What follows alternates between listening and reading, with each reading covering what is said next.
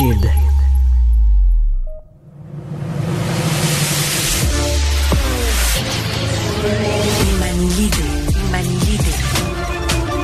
La persuasion, le silence. Informé, cultivé, rigoureux, Pour savoir et comprendre, Mario Dumont. Bonjour tout le monde, bienvenue à Cube Radio. Bonne fin d'après-midi. Euh, merci d'être là. Encore à nos nouveaux euh, téléspectateurs euh, qui nous regardent euh, via le, câble. On a toujours nos habitués, nous qui nous écoutent encore en balado ou à la radio. Vous êtes toujours bienvenus, même après toutes ces années. On est content de vous retrouver chaque jour. Et je vais vous dire aujourd'hui, c'est une, j'ai l'impression que c'est une vraiment belle journée pour Donald Trump. je sais que plusieurs vont dire ouais mais là euh, c'était déjà prévu qu'il gagne, c'était déjà prévu, il était en avance d'un sondage, donc c'était déjà c'est ça ça s'alignait déjà de son bord, mais quand même euh, moi je considère que ça a été une soirée pour lui au-delà de ses espérances. C'est tous les petits points qu'on pouvait surveiller, il y a eu en haut de 50% Il y a eu plus que les sondages démontraient. Il est vraiment euh, très loin de ses adversaires, son adversaire madame Haley qui était peut-être celle qui était à craindre, c'est un grand mot, mais en tout cas, qu'il y avait peut-être un potentiel de lever, de devenir une vraie compétitrice. Ben, elle s'est plantée dans l'Iowa, elle finit troisième, elle finit même pas deuxième. Donc, l'idée qu'elle bâtisse un momentum pour... Euh, on oublie tout ça. Donc, en gros, ça fait un peu fou, là, parce qu'on se dit, ouais, c'est des mois, les c'est jusqu'au mois de juin, les primaires, là, où les gens choisissent quel candidat républicain va euh, se présenter à la présidence, va représenter les républicains pour la course à la présidence. Ben, je vous dirais, après rien qu'une soirée dans un petit état, là, on a malheureusement l'impression que c'est un peu réglé le suspense. À moins que les tribunaux viennent faire toute une jambette à Donald Trump, on a l'impression que c'est déjà réglé. Imaginez des technologies qui sauvent des vies, qui réinventent le transport ou qui explorent l'espace. L'École de technologie supérieure en conçoit depuis 50 ans. 50 ans. Imaginez la suite. J'accepte avec, avec fierté la direction, les commandes. Non, non, pas les commandes. Votre maison, c'est un espace où vous pouvez être vous-même. J'accepte d'être l'entraîneur-chef des Orignaux Atomes 2B de l'école. Mon amour, moins fort, la petite dame. Ah, excuse, excuse.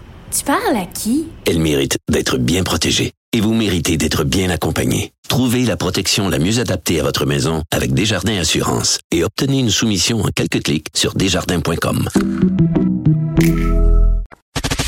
Les affaires publiques n'ont plus de secret pour lui.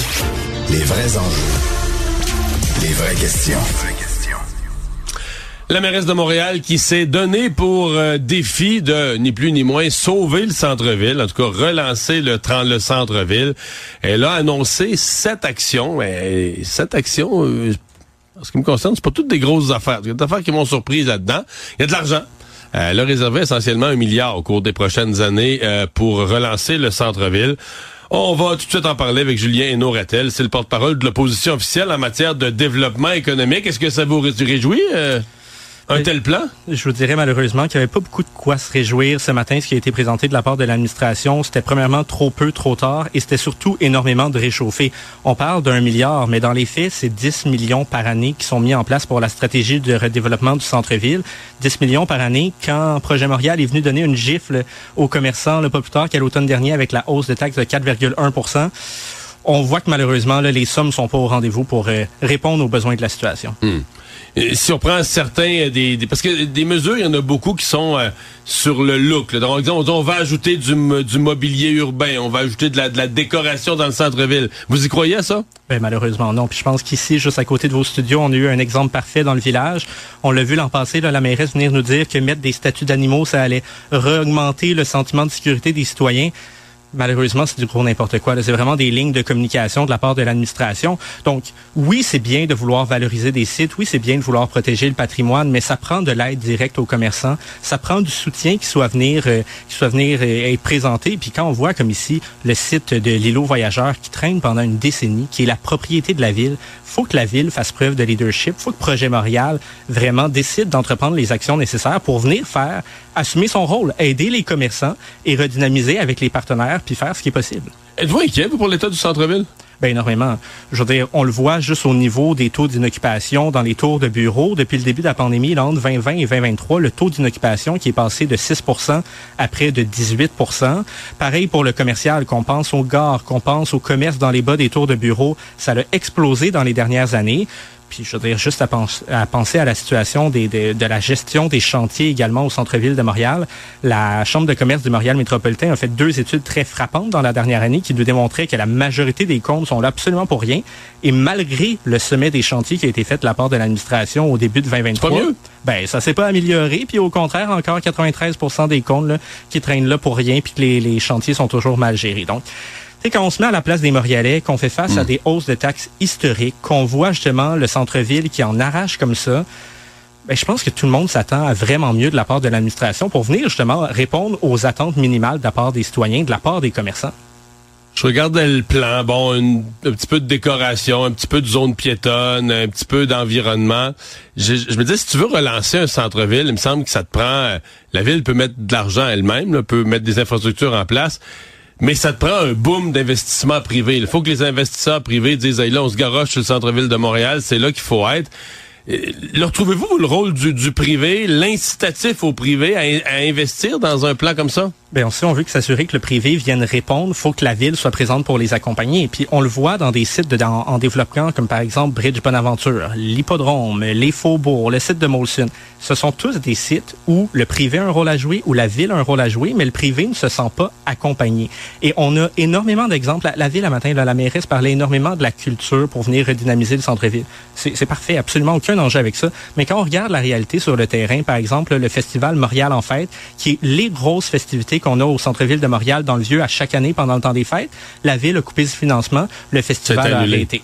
On peut penser au restaurant Le Passé Composé, ici encore une fois, pas loin à côté, qui nous a dit mot pour mot, littéralement, que c'est lié au manque d'accompagnement de la ville, au manque de soutien de la ville face aux personnes en situation d'itinérance. Non, mais dans l'est du centre-ville, la partie où on est, Là, c'est une autre affaire. Que si le centre-ville est magané, ici, c'est plus magané. C'est l'enfer. C'est un secteur qui fait pitié. Tu peux pas croire qu'on est aux abords du centre-ville d'une grande métropole.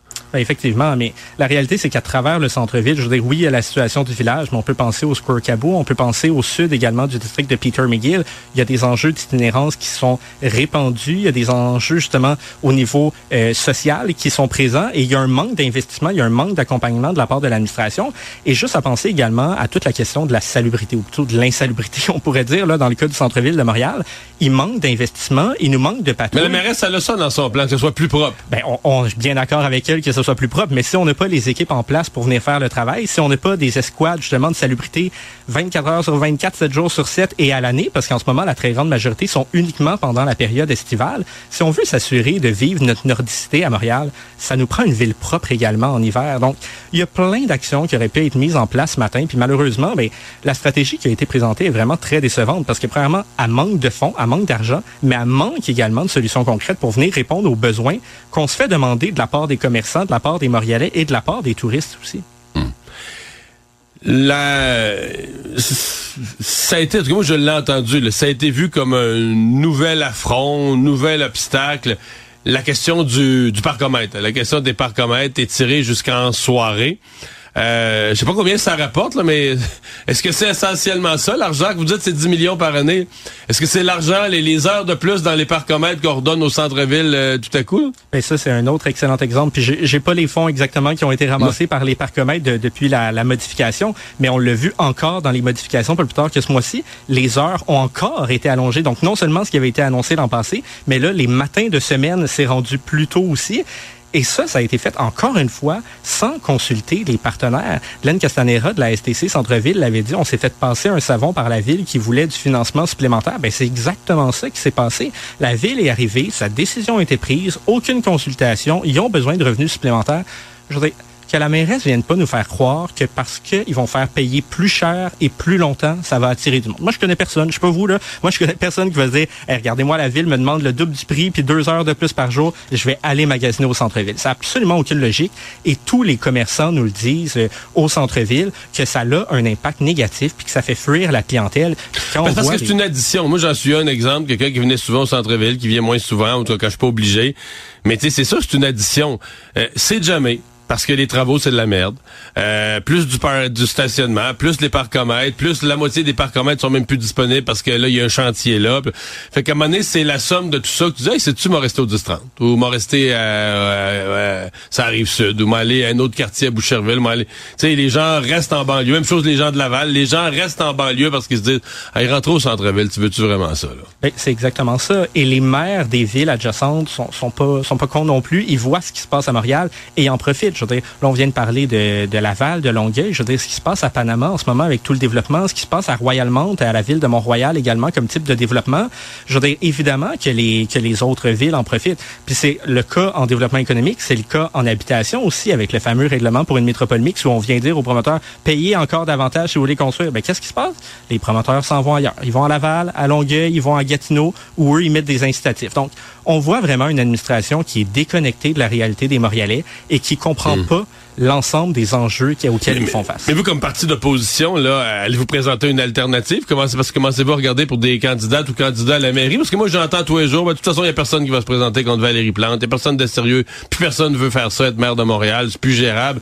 Est-ce que vous allez aller chercher une personnalité de marque, de, du monde économique, quelqu'un qui a un profil économique, puis que les gens vont dire, waouh, si on veut relancer Montréal, c'est la personne que ça nous prend? Absolument. Ben, je voudrais, il nous reste encore du temps. L'élection est à peu près dans deux ans.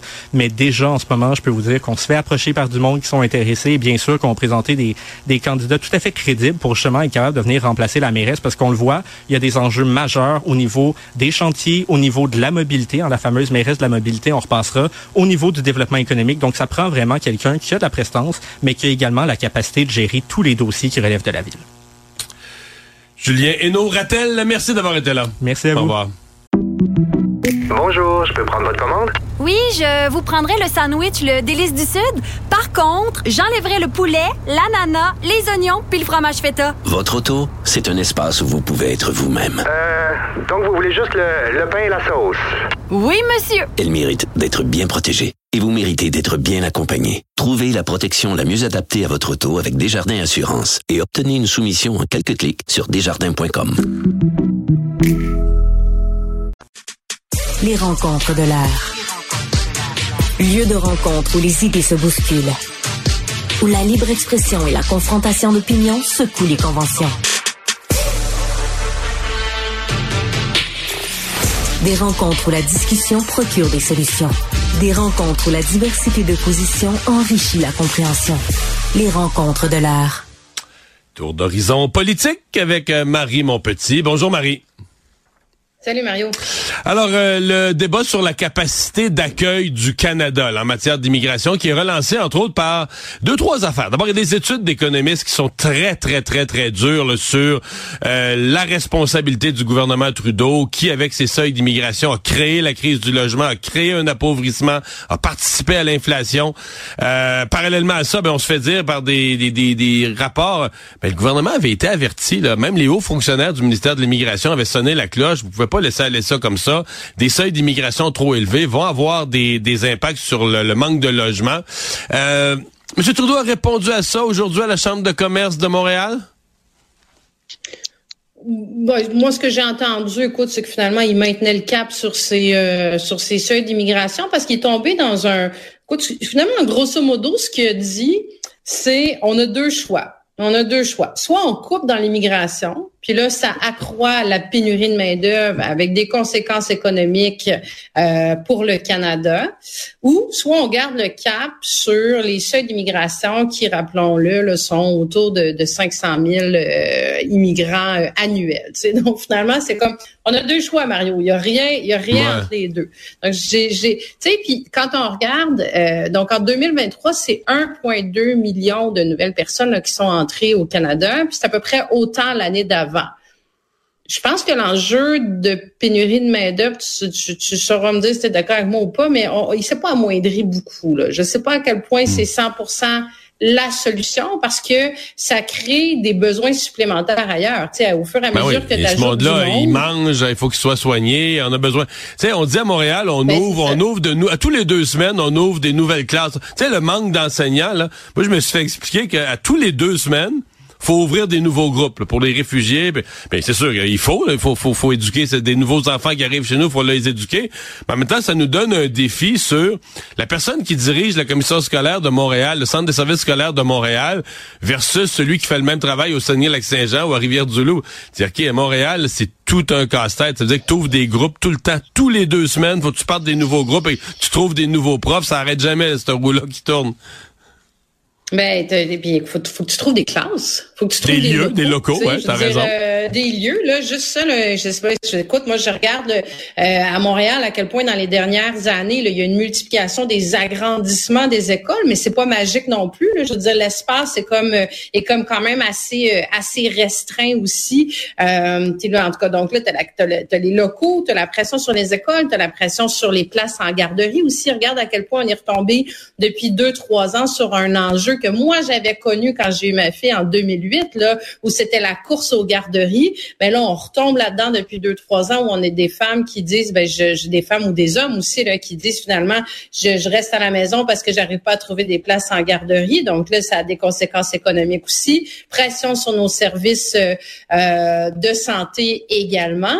Euh, donc, tu sais, ce qui, ce qui est, je disais, ça revient aujourd'hui cette, cette discussion-là parce qu'on en a discuté beaucoup l'été dernier parce qu'il y avait des économies justement qui avait commencé à tirer la, la sonnette d'alarme en disant la vitesse à laquelle la, population croît, notamment par l'arrivée d'immigration, euh, crée vraiment des problèmes. Puis aujourd'hui, bon, c'est la Banque nationale qui déclare que le Canada est entré dans ce qu'on appelle un état de piège démographique et s'ils vont loin en disant que ça va créer l'appauvrissement des Canadiens hmm. Parce que justement la la population croît tellement rapidement euh, que ça va appauvrir le niveau de hmm. vie collectif. Puis, on, on la vit tous au quotidien cette crise. Puis, Monsieur Marion, Monsieur Marion est clair quand même parce qu'il est pro-immigration, mais dans le sens qu'il dit l'immigration est source de richesse, mais comme toute autre chose, passer un certain seuil, tu, tu dépasses le seuil qu'appelle de, de, de, capacité d'accueillir, d'absorber le, le, seuil d'absorption. Là, au-delà de ça, là, tu rentres dans toutes sortes d'autres problèmes que tu viens de décrire, logement et autres. Donc, c'est là que le Canada, c'est pas que le Canada devrait pas être un pays qui accueille l'immigration, c'est un pays vieillissant, c'est un pays qui a besoin de main-d'œuvre, donc qui doit accueillir, choisir son immigration en fonction des besoins du marché du travail et en accueillir. Mais là, présentement, il y a un sentiment que c'est totalement hors contrôle. Là, quand tu additionnes l'immigration permanente qui est à des niveaux records, l'immigration temporaire qui est à des niveaux jamais vus, eh ben encore pire, euh, les étudiants qui entrent, là, les étudiants, il y a de tout. Il y a les universités qui en ont fait leur pain et leur beurre pour se financer. Semble-t-il que tu as tous ces nouveaux collèges qui sont un peu des fraudes, là. des faux collèges qui servent à des gens à venir comme étudiants pour rester au Canada. Quand tu reçois le portrait complet, tu dis, eh monsieur, on a perdu le, on a perdu le contrôle. Non, il y a un manque, il y a un manque évident de la planification tu disais justement en, d'entrée de jeu, tu disais le gouvernement avait été averti, les fonctionnaires les ont avertis en disant, tu sais, c'est ça, ils ont tiré des petites sonnettes d'alarme en disant, euh, on va avoir des enjeux là. Et là, tu as euh, Mark Miller aujourd'hui, tu sais, euh, justement, tu ministre fédéral qui dit, ben là, faut serrer la vis aux étudiants étrangers. Okay? Je sais pas pourquoi il réalise ça là aujourd'hui, euh, alors que c'est un enjeu qui est pas récent non plus. Donc là, ils essayent de trouver, tu sais, une voie. Puis là, à demi il dit que c'est un peu la responsabilité des provinces qui ont mal géré ça, c'est un peu la responsabilité des universités qui ont mal géré ça, que c'est un enjeu de coordination, alors qu'il y a un manque évident de planification. Euh, et c'est très idéologique. Dans, dans ce dans tout ce débat là je pense que tu sais moi je, je, je, ça fait plusieurs années que je dis on, on, sort des chiffres à droite à gauche sur l'immigration à qui qui en veut le plus. Rappelle-toi dans écoute à l'automne là c'était euh, pendant la campagne électorale au provincial c'était à qui allait dire le plus au, Canada, au Québec là aux 70 000 pour le Québec. Basé sur rien. Là on était sur un discours de pénurie de main d'œuvre là oups on va dans un autre discours complètement euh, qui sont pas, qui, concordent pas en ce que Justin Trudeau veut. Euh, puis là, si tu dis, ben là, il y a un enjeu justement d'arrimage, il y en a qui vont pointer du doigt en disant, ben là, vous êtes, vous êtes xénophobe, vous êtes anti-immigration, alors que c'est une question juste de s'assurer que euh, qu'on est capable de les, obtenir. Puis là, si tu me permets une petite parenthèse, tu Poilievre qui, qui saute là-dedans, à pieds joints, euh, avec son discours du gros bon sens. Et je pense qu'il marque des points quand, tu sais, je dis, mhm. pas pour rien qu'il est en avance dans les sondages, parce qu'il dit un plus un. Ben, il dit, on va construire des maisons, puis quand on va avoir construit des maisons, on accueillera du monde. Mais ça, c'est tellement logique Ouais. C'est simpliste, tu me Mais il a peur, il a peur de parler de ça quand même. Il avance avec. Oui, il a, sorti ça récemment. Il dit on va accueillir le nombre qu'on est capable de loger. Mais jusque-là, moi, je sentais que c'était un sujet. Tu sais, autant il est frondeur sur des affaires, puis tu sais, il a pas peur d'être baveux. Autant sur ce sujet-là, on sent que, eh, boy, là, il marche comme sur des coquilles d'œufs, là, tu sais, pour ouais, pas mais déplaire. je trouvais qu'il aujourd'hui là, il a changé de Il avait ton, pris là. du mordant, ouais, peut-être. Ouais, là, il a Ouais. dit que c'est une question mathématique. Bon. c'est une question mathématique, il faut que le nombre de nouveaux arrivants concorde au nombre de logements disponibles. Tu t'as-tu plus simple que ça comme équation? Un peu simple. Euh, on peut pas, on peut, pas, on peut pas être contre la vertu. Ouais. Tu sais, il dit la priorité, c'est que les gens aient un toit sur euh, sur leur tête. C'est compré, tu sais, c'est simple à comprendre. Puis ben ça va, ça, ça risque de faire du ménage, mais c'est peut-être un peu simpliste. Marie, je veux t'entendre sur euh, la, la- le salaire que Québec solidaire a décidé de verser à Émilie Lessard-Terrien, parce que c'est déjà arrivé à d'autres chefs avant elle, là, Éric Duhem, Paul Saint-Pierre Plamondon une époque. Le chef de parti est choisi par les membres, mais il n'est pas un député élu, donc il n'y a pas de paye. Donc s'il veut faire son travail de chef de parti à temps plein, c'est à même les fonds du parti qu'on doit rémunérer cette personne-là. Et là, il y a un questionnement. Est-ce qu'Émilie Lessard-Terrien aurait dû, avec les fonds du parti, gagner autant que ce que gagne l'autre co-porte-parole euh, qui lui est député, Gabriel Nadeau-Dubois? Qu'est-ce que t'en penses? Ben, je pense qu'ils sont tombés dans le dans, dans un piège qu'ils auraient pu éviter, Mario, parce que euh, c'est la première fois que Québec solidaire devait faire cette réflexion-là, parce que leurs autres co-chefs euh, féminines euh, précédentes, je pense à Françoise David, qui était députée à l'Assemblée nationale, donc elle avait son salaire de, de l'Assemblée Mhm. nationale. Euh, Manon Massé Même était dans la même situation. Donc là, c'était la première fois comme parti qu'ils ont qu'ils ont une co-chef qui n'est pas euh, qui, qui qui a pas un salaire de l'Assemblée nationale. Alors que les autres partis, le Parti libéral du Québec s'est retrouvé dans cette situation-là avec Philippe Couillard qui avait été nommé chef mais qui a été élu seulement un an plus tard, avait donné un salaire équivalent du salaire de base d'un député. Euh, le Parti québécois avec Paul Saint-Pierre Plamondon ont fait la même chose également. Puis Éric Duhem euh, au Parti conservateur du Québec, la même chose. Donc tu dis bon, Québec solidaire qui euh, est de tout vent pour aller critiquer entre autres le gouvernement sur le fait qu'ils exploitent les femmes, puis qu'ils euh, ils respectent pas l'équité, puis que la parité c'est important, puis qu'ils sont toujours aux premières loges aller faire la morale là-dessus, probablement avec raison. Tu te dis comment ça se fait à la première occasion où ils peuvent prêcher par l'exemple? Mais ils le font pas parce qu'ils donnent donc euh, Émilie Le Sartérien qui va avoir un salaire de 82 000 dollars. Puis je, la question est pas sur est-ce que c'est suffisant ou pas suffisant, mais le salaire de base d'un député, rappelons-le, est de 130 000. Oui, parce que là, il a, il monté de Gabriel 30, là, au mois de juin il a monté, là. Puis attends, puis Gabriel Nadeau-Dubois, lui, il fait 177 000 Oui, parce que lui il est chef de parti, donc c'est ça, il y a la, prime, la, la- la prime pour le poste. Donc, il fait plus du double du salaire de, de Mme Le Sartérien. Mais je me dis, est-ce qu'ils auraient pu au moins viser le salaire de base juste parce que ça va devenir difficile pour eux, je trouve, dans plusieurs dossiers, de prendre la parole. Puis je te fais ça un petit aparté, mais regarde, dans le, pendant l'élection partielle, ils ont, dans Jean Talon, ils ont fait le choix de mettre de la publicité quand même sur Facebook, sur les, euh, sur Meta, alors que les autres partis avaient décidé de prendre une trêve pour supporter les, les médias. Ça devient difficile pour eux d'aller faire certaines critiques dans ce dossier-là sur la crise des médias, sur euh, euh, les grands GAFAM de ce monde. Ben là, sur l'équité puis la parité, comment il va se lever Gabriel Nadeau-Dubois en chambre euh, ou Christine Labrie qui a aussi été très dure à- envers le gouvernement de M. Ouais, ben, elle disait que le gouvernement exploitait les femmes, quelque chose comme ça. C'était rendu de la violence économique envers les femmes là, que de ne pas donner ce qui était Ah, demandé par les syndicats. Ça a été elle l'a nommé, elle l'a nommé exactement ça, violence économique envers les femmes, parce que euh, il tardait à, à régler la négociation, puis que ce sont des secteurs principalement euh, féminins au niveau de l'enseignement, puis au niveau de, de, de, de voyons de l'éducation, puis au niveau de, la santé aussi. Mais euh, tu sais, le premier, je sais pas, à un moment donné, il faut que tes bottines suivent tes babines. Tu sais, je veux dire, que c'est sûr que François Legault, ça va être tellement facile de répondre ça en disant, ben vous savez, vous avez deux co-chefs, vous êtes le seul parti en plus de ça qui est genré au niveau de sa, au niveau de ses chefs, puis vous êtes même pas capable de les rétribuer puis de les payer de la même façon. Donc, moi, je trouve qu'à un moment donné, ça fait bien, bien des contradictions entre la parole puis le geste. Marie, merci. À demain. À demain, Mario. Rationnel et cartésien, il peut résoudre n'importe quelle énigme, les yeux fermés. C'est un débat qui est pas exactement euh, nouveau. Euh, ça a déjà été discuté dans le Québec parce qu'il y a comme deux, pour les gens moins familiers, comme deux planètes là, au Québec. Euh, T'as Urgence Santé, qui couvre essentiellement Montréal et Laval. Euh, Puis tu as tout le reste du Québec, où ce sont des coopératives, des entreprises privées qui couvrent des territoires. Euh, Puis, bon, chacune qui ont des ententes, là, qui font le transport ambulancier, qui sont payés pour le faire, mais c'est privé. Ça peut être modèle coopératif ou simplement modèle entreprise privée. Et donc, euh, il y a euh, le PDG d'Urgence Santé, François Charpentier, qui dit ça devrait pas être comme ça. Euh, c'est comme deux modèles différents, puis ça serait plus efficace, ça serait mieux. Selon lui, ça coûterait moins cher. ça, on pourra en discuter longtemps. Euh, ça coûterait moins cher euh, si on investissait pour en faire une grosse société d'État qui serait en charge de tout le transport ambulancier à travers le Québec.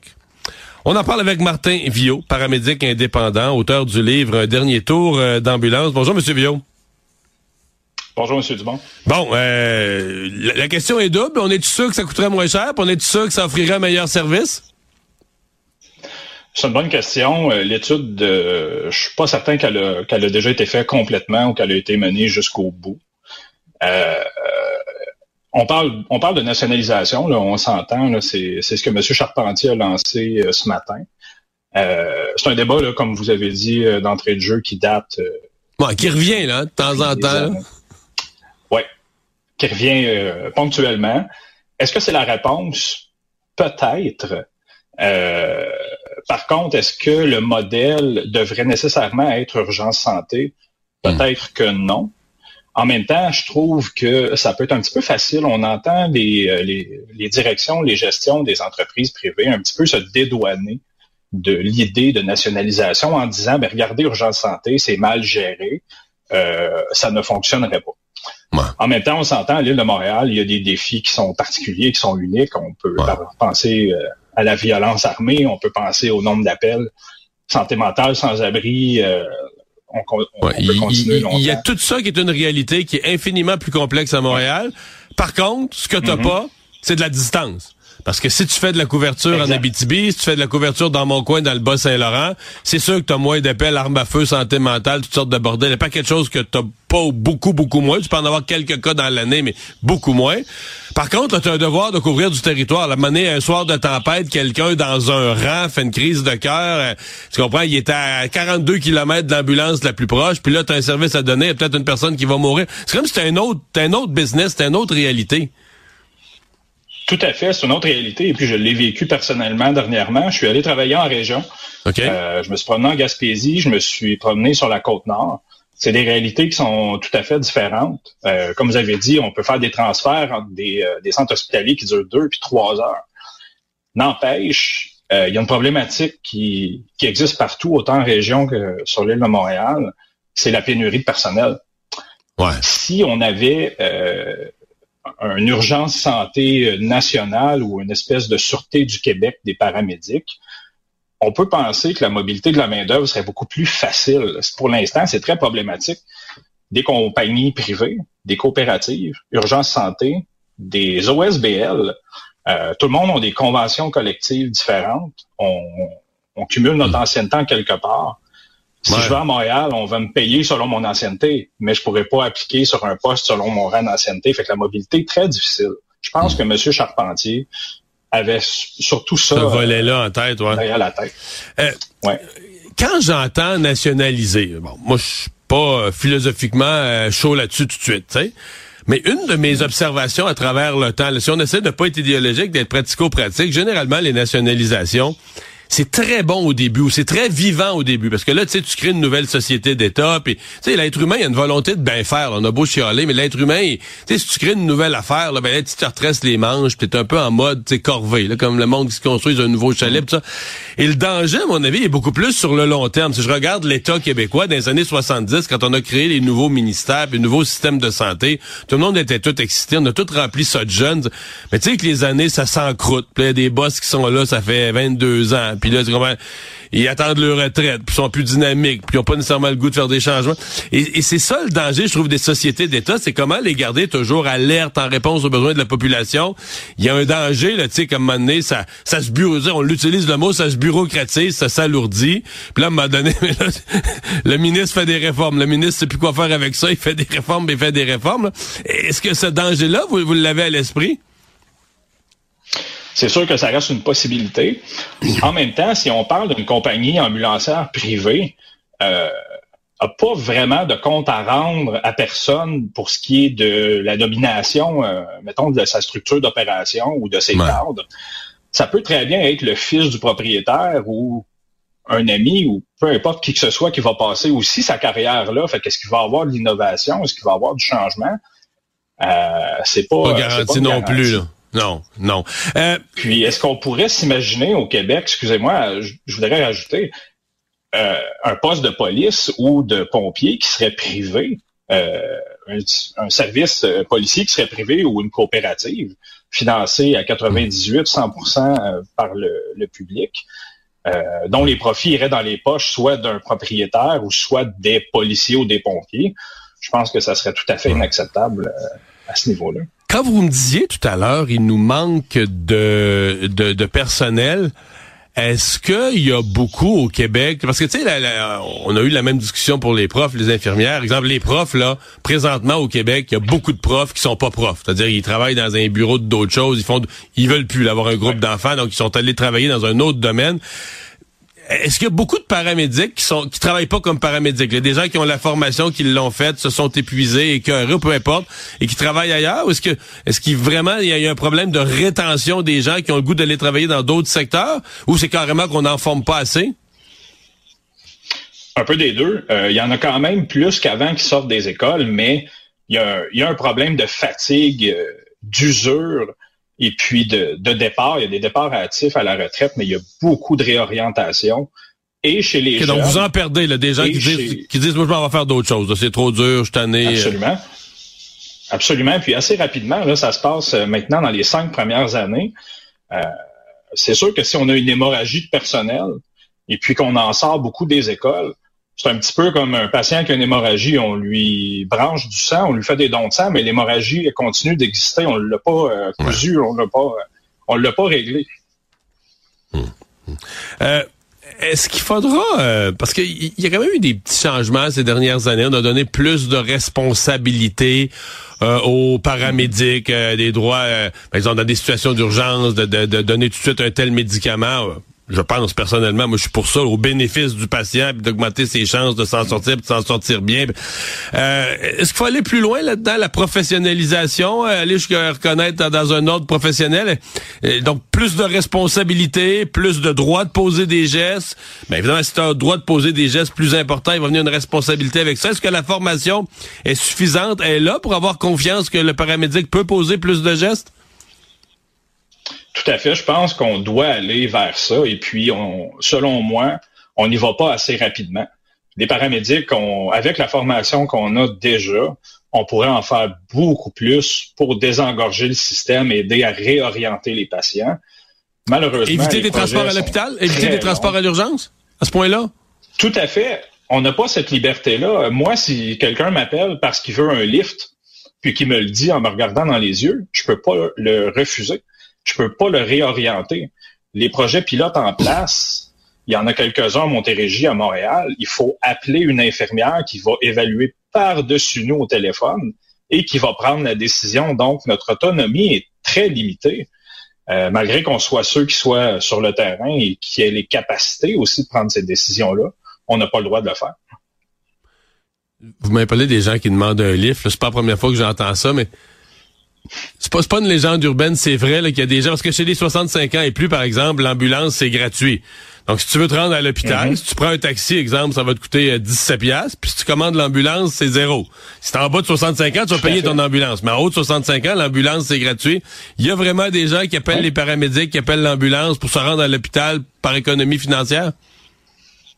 En 2024 encore, ça continue. Ah, Et puis, comme je vous dis, on n'a pas l'autonomie, on n'a pas le droit de leur dire non ni de les réorienter. Des fois, c'est des gens qui n'ont pas d'autres ressources. Des fois, c'est des gens qui vont faire un simple calcul économique. Le taxi va coûter 50, l'ambulance va coûter zéro.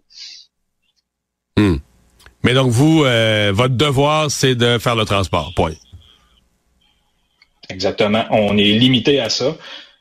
C'est sûr qu'il y a tellement de choses à changer. La loi est vieillotte, la loi est dépassée. Euh, la loi sur le prêt hospitalier devrait être révisée de fond en comble, mais de ce que je sache, c'est pas une priorité, puis ça n'a pas été euh, ça a pas été fait là, dans le projet de loi 15 de M. Dupont. Qui en a, qui en a plein son casque, Monsieur Dubé. Merci beaucoup d'avoir été avec nous. Au revoir. Ça fait plaisir, merci à vous. Martin Au Viau, paramédic indépendant, auteur du livre Un dernier tour d'ambulance. Les affaires publiques n'ont plus de secret pour lui. Les vrais enjeux. Les vraies questions. On vous interpelle depuis le début de la nouvelle saison. On veut connaître vos opinions, on veut savoir ce que vous pensez, mais aussi si vous avez des questions. Et Mario, je t'amène euh, en politique parce que j'ai reçu deux courriels pour toi, des questions d'auditeurs et des téléspectateurs. La première, au Canada, est-ce que nous devons avoir peur du retour de Trump? Peur. Peur, c'est un grand mot, mais je pense pas que ce serait bon. Moi, je pense les gens qui n'ont pas aimé Trump, qui ont pensé que Trump représentait un danger, je leur dis, vous avez rien vu, là. Parce que quand même, Trump, la première fois, il arrivait, il arrivait quand même avec des bonnes intentions, là, il voulait être un bon président, avec son style, puis il- mais à mon avis, le Trump de maintenant, là, il est en mode vengeance. là. Il considère que c'est fait voler l'élection. Ben, il considère pas vraiment ça, mais il pense ça, il dit ça. Donc, à mon avis, Les mêmes intentions. ah là. non, non, non, à mon avis, il va avoir des intentions beaucoup plus dangereuses. D'ailleurs, il l'a dit dans une entrevue. Il dit qu'au début de son mandat, il serait un dictateur. Puis fait là, tu dis, OK, ça veut dire quoi pour le... Tu sais, quand t'es le pays voisin, puis tu regardes ça, euh, on a, je pense que le Canada a intérêt à ce que les États-Unis soient une démocratie en santé. Là. Fait quand d'avoir un président qui s'auto-décrit comme étant un dictateur, je pense pas que ce serait très bon pour nous. Là. Ça sent pas bon, en effet. Deuxième question. Pierre Poilièvre peut-il faire des gains significatifs au Québec? Parce qu'on sait qu'en ce moment, il est en tournée? Peut-il? Ben, c'est sûr qu'il peut. Euh, c'est sûr qu'il peut. En même temps, les conservateurs, il y a vraiment un pattern depuis des années. Euh, en fait, depuis la fin de l'époque Mulroney, que ce soit Stephen Harper ou après. Euh, ils travaillent le Québec. euh, tout à coup, mettons un mois, deux mois, trois mois avant les élections, il y a un moment où ils ont l'espoir. Ah, on pourrait gagner plus de sièges. Puis ça finit toujours, je pense, le record qu'ils ont pogné, je vais pas me tromper, c'est 12. Je crois que c'est 12 sièges. Là, ils sont à... C'est 10, ben là, ils en ont perdu un, mais euh, le député a démissionné, Alain Reyes, mais ils, étaient à 10. Donc, ça s'est tenu là-dedans récemment. Autour d'une dizaine, toujours dans les mêmes régions. Une dizaine, Québec, je dire Appalaches, euh, un au Saguenay-Lac-Saint-Jean, un ou deux au Saguenay-Lac-Saint-Jean au fil des années. Donc, c'est les mêmes régions. Est-ce qu'ils peuvent s'étendre? Oui. Par contre, à l'heure où on se parle aujourd'hui, Pierre Poliev mène partout au Canada. là. Il mène en Ontario. Il mène dans l'Ouest, évidemment. Dans l'Ouest, on n'en parle même pas. Euh, il, parle, il mène dans l'Atlantique, qui est une région très libérale. Il mène dans l'Atlantique. Alors, c'est la seule région, le Québec, où il a toujours pas réussi. Là, je me fie au sondage, là, mais où il a pas réussi sa percée, là, où le, duo, le duo entre le. Bloc et les libéraux reste devant lui. là. Ben, je pense que ça répond très, très bien à la question de Yannick Simard. Si vous avez des questions pour Mario, n'hésitez pas à nous écrire par courriel au studio à commercial cube.radio ou encore vous pouvez nous envoyer un texto au 1-877-827-2346. On veut savoir c'est quoi vos questions. Puis en terminant, euh, je vous disais qu'on avait un tirage aujourd'hui. On a fait euh, tirer une paire de billets pour le Salon de l'Auto. Entre autres, euh, no- notre animateur Antoine Joubert va être sur place avec Gabriel Gélina aussi du guide de l'Auto. Et aujourd'hui, c'est Daniel Aymon qui euh, remporte ses accès pour le Salon de l'Auto. Alors félicitations Daniel, on est content de savoir que vous êtes à l'écoute. Et si j'étais vous, branchez-vous aussi demain parce que probablement qu'on aura une autre paire de billets à vous faire tirer. Merci.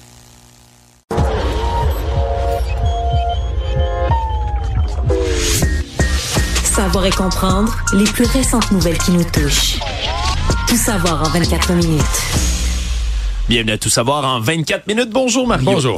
Plusieurs nouvelles aujourd'hui qui sont émergées dans l'actualité politique, dont une là, qui est tombée dans la dernière heure au fédéral qui concerne la recherche. On sait depuis déjà plusieurs années, nos collègues du bureau d'enquête, entre autres, là, ont tiré la sonnette d'alarme, juin dernier par exemple, sur ben, des partenariats de recherche qui se signaient entre des universités canadiennes et des universités à l'étranger, particulièrement les universités chinoises, dans lesquelles ben, des technologies très sensibles, entre autres en télécommunications et en défense, ben, pouvaient être échangées, ce qui mettait en péril, selon plusieurs experts, ben, tout ce qui concerne nos produits ici au Canada et la sécurité de l'information.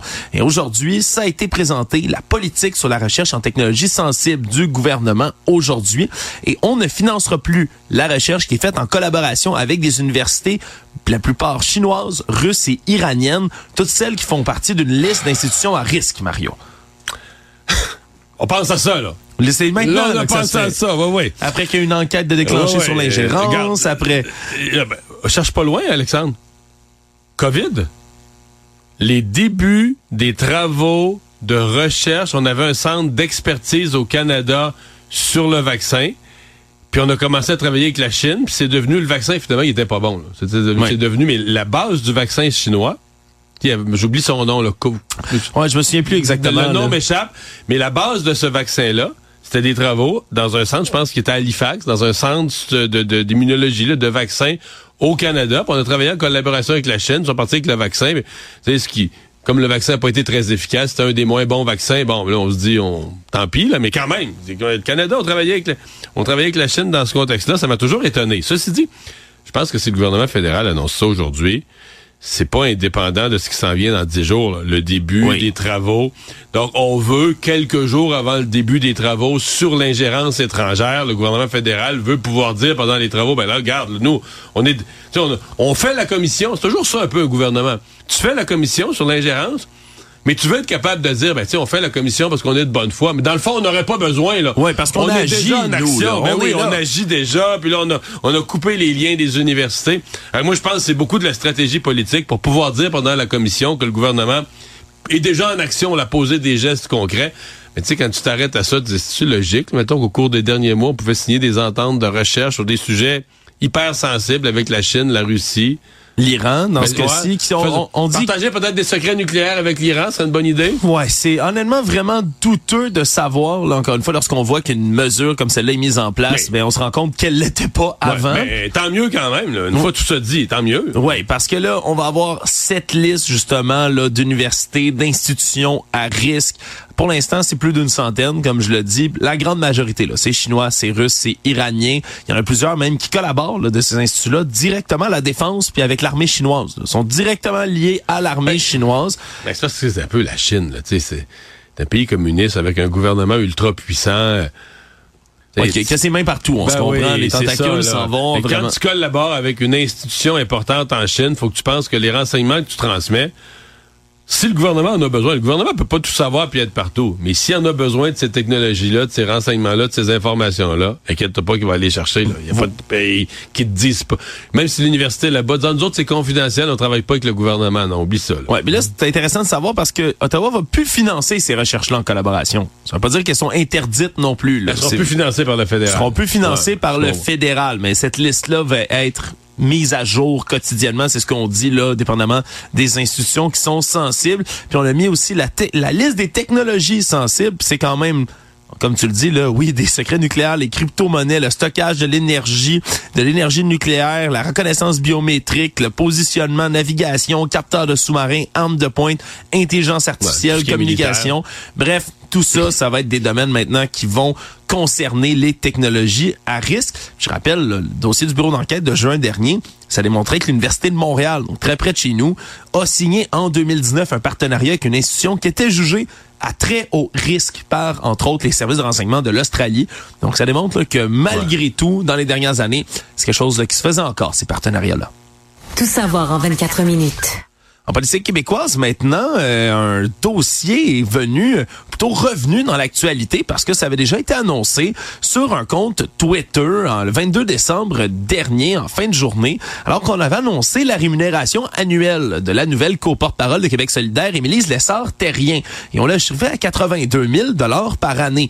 Le problème, c'est que c'est revenu dans l'actualité aujourd'hui, alors que ben, on se rend compte qu'elle va être beaucoup moins payée que son co-porte-parole, donc son vis-à-vis, Gabriel Nadeau-Dubois et son collègue. On se comprend, M. Nadeau-Dubois, lui, va toucher un revenu de peu près 177 000 par année, a promis de redonner son 30 000 d'augmentation chaque année. de salaire du printemps passé. Hein. Mais ça l'amène quand même ben, à plusieurs milliers de dollars, donc beaucoup plus que 82 000 que va gagner Mme Émilie Lessard terrien, ce qui pourrait sembler anodin, sauf que le Parti Québec solidaire, Mario, a toujours prôné et mis de l'avant l'égalité du des sexes, bien évidemment l'égalité des genres, mais aussi l'égalité salariale qui vient avec l'égalité des droits. Et là, on semble parler d'un côté de la bouche, mais pas faire la même chose de l'autre côté là. Ben, d'abord, en ce qui me concerne, c'est pas euh, l'idée d'équité salariale, c'est à travail égal, salaire égal. Dans le cas de Mme Émilie Lessard-Terrien, est payée, comme, payée par le parti comme co-porte-parole, mais elle n'est pas députée. Je veux dire, euh, dans le salaire de député qui vient pour les députés, il y a le travail de député, d'opérer un bureau de comté. Là, après ça, on pourrait dire, ah, mais là, pour le parti, comme co-porte-parole, elle va faire autant d'heures. Je veux bien, mais là, ça devient le parti. qui- Mais les gens qui sont payés par l'Assemblée nationale pour être députés, ils ont une responsabilité de député, la responsabilité de représenter leurs citoyens, d'opérer le bureau de comté, de voter au Parlement, d'étudier les projets de loi. Je veux il y a quelque chose qui vient avec la paye. Elle, elle n'a, elle pas été réélue, donc elle n'a plus ce travail-là. Bon, Est-ce que, ok. Et ça, c'est l'aspect. Donc, sur les faits, pour moi, il n'y a pas de discrimination. Là. On n'est pas, elle victime de rien. D'ailleurs, elle, elle-même était d'accord. Mais, sais, dans notre analyse politique du jour, on en parlait avec notre collègue Marie Monpetit, qui disait, ouais, mais au-delà de ça, au-delà des, des faits, il y a la perception. Puis, probablement que dans des débats politiques futurs, quand Québec solidaire va se lever, parce qu'ils vont très loin là-dessus, là, quand les femmes, tu sais, par exemple, dans tout juste les négociations du secteur public, parce qu'il y a une majorité de femmes en éducation et en santé. Il y a accusé le gouvernement, c'est De violence économique, Ouais, d'exploitation de violence économique, de ne pas donner à ses syndiqués ce qu'elles demandaient. En disant c'est une majorité de femmes. Et donc, euh, quand on tient un discours qui va aussi loin, aussi radical, ben, est-ce qu'on va se leur faire mettre sur le nez? Ben là, vous, vous avez deux co-porte-parole, puis il y en a un qui gagne deux fois plus que l'autre. Ouais, puis même L'homme si- gagne deux fois plus que la femme, en l'occurrence. Ouais, puis même si Mme Lessard-Terrien avait, elle, comme tu l'as dit, elle-même l'a annoncé qu'elle voulait pas avoir un salaire équivalent à celui d'un député, il y a des chefs de partis non élus aussi là dans les dernières années qui ont quand même reçu En fait, tous. de, de l'argent. Ben oui, parce Presque que tous ont eu un salaire. Le, le salaire sur lequel on s'est basé, c'est le salaire de député. ce salaire de député, ça a été le cas de Paul Saint-Pierre Plamondon jusqu'à ce qu'il soit finalement élu, mais aussi de Philippe Couillard qui a été là avant d'être on remonte élu. quelques années plus loin en arrière. On, remonte quelques années plus loin en arrière. Éric Duhem. Éric Duhem actuellement aussi là qui est payé à l'équivalent donc d'un député de l'Assemblée nationale du Québec. Donc, Trois question- hommes. Oui. C'est vrai. Duhem, Couillard, euh, Ainsi que Paul Plamondon. des hommes. Voilà. Madame Lessard-Terrien, exploitée par Beaucoup Québec moins. solidaire. C'est certain que c'était euh, ça a retenu beaucoup d'attention ça aussi Mario aujourd'hui. Actualité.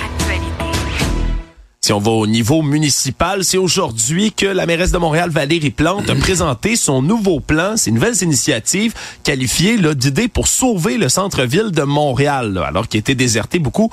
On le sait particulièrement depuis la pandémie. Là. Il y a des tours à bureaux qui sont de plus en plus vides. Il y a des travaux qui sont euh, dénoncés haut et fort par des gens qui vivent dans le quartier également, des commerçants. Et là, ben, on veut mettre de l'avant plusieurs nouvelles mesures là, pour venir revitaliser le centre-ville. Il y en a plusieurs qui ben, viennent à point, peut-on dire, pour certains problèmes qui sont dans la métropole, entre autres la pénurie de logements. Là, on parle de créer le 700 logements dans le coin là, du quartier latin qui va être désigné comme le quartier de la francophonie. On parle de deux autres quartiers aussi dans le secteur des faubourgs, de Bridge Bonaventure également. Mais il y en a d'autres qui sont un Quartier peu de plus la fous. francophonie, c'est le dernier où ça parle encore un peu français, puis on veut que ça reste de même. On espère que ça va rester de même. Mais ou- c'est sûr que de dire, euh, on le désigne comme le quartier de la francophonie, sans qu'il y ait vraiment de mesure pour dire pourquoi et comment Ouais. c'est le quartier de la francophonie. Moi, ça tombe même. Là, le quartier latin, c'est vrai, ça parle encore pas pire français. Fait Le français, c'est latin. Ah Ouais. voilà. C'est mais, euh, mais moi, j'ai trouvé le plan vraiment faible. Sincèrement, là, les mesures, là, j'ai- comme toutes des petites affaires. Un petit coin va être piétonnier. Euh, Après ça, ben là, on va mettre un peu de mobilier urbain.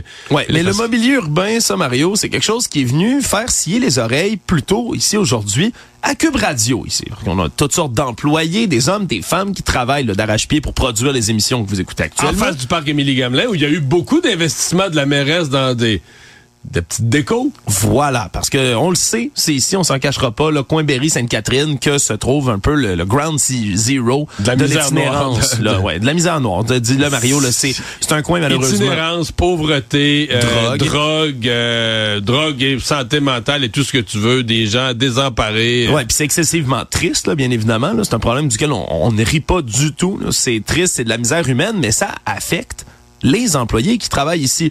Et aujourd'hui, lorsque la mairesse, puis je vais la citer, là, elle dit, en mai dernier, des sculptures d'animaux avaient été installées sur la rue Sainte-Catherine face à la place Émilie Gamelin re- pour redynamiser le quartier. Pour la mairesse, ça permettait de ramener le sentiment de sécurité dans le village. Puis on a interrogé nos collègues, particulièrement nos collègues féminines, qui viennent là, pour les émissions. Là, qui arrivent très tôt le matin, vont- sont quasiment de nuit pour venir travailler. 4h30, 5h du matin qui arrivent dans le coin. Et depuis l'ouverture de la station ici, mais des anecdotes, il y en a toutes les semaines. On a de la naloxone qui est gardée ici en studio tous les jours parce qu'il y a des gens qui font des overdoses d'opioïdes devant nos studios. Des hommes, des femmes qui se cognent la tête dans nos vitres, qui répandent le sang que, que ça fait dans les vitres. Des gens qui crachent, qui urinent, qui défèquent. euh, des gens qui campent dans notre porte. C'est arrivé à plusieurs reprises que nos collègues du matin, le Marianne Bessette, entre autres, doit appeler la police parce a des itinérants complètement intoxiqués dans nos dans notre entrée. On peut plus rentrer à Cube Radio. Ils s'installent des campements. Euh, non, ça a été euh, vraiment... Ça a fait sourciller parce que les Parce est-ce, que, les statuts d'animaux ont amélioré la sécurité, la, la prospérité, la réussite dans le quartier? Je, je- je sais même pas pourquoi on se pose la question. Honnêtement, alors c'est... cet été, avec Benoît Dutrisac, on riait un peu de ça, on riait, puis on riait jaune. Tu sais, ils ont mis du mini-pot. Pendant quelques semaines, il y a eu du mini-pot dans la rue. Si on ferme la rue, mettre du mini-pot dans le milieu de la rue. Oui. Puis je- moi, je voyais ce qui arrivait au trou de mini-pot en fin de journée, Mario. Après ça, le lendemain, en pleine journée... là, T'aurais pas ramassé ta balle dedans? Non, mais il y a des enfants qui allaient le faire, eux, avec leurs parents. Après ça. C'est, c'est- non, sincèrement, c'était, euh, c'était quelque chose. Puis c'était à se poser la question à chaque fois qu'il revient. Euh, pourquoi pas installer des toilettes dans le parc Émilie Gamelin?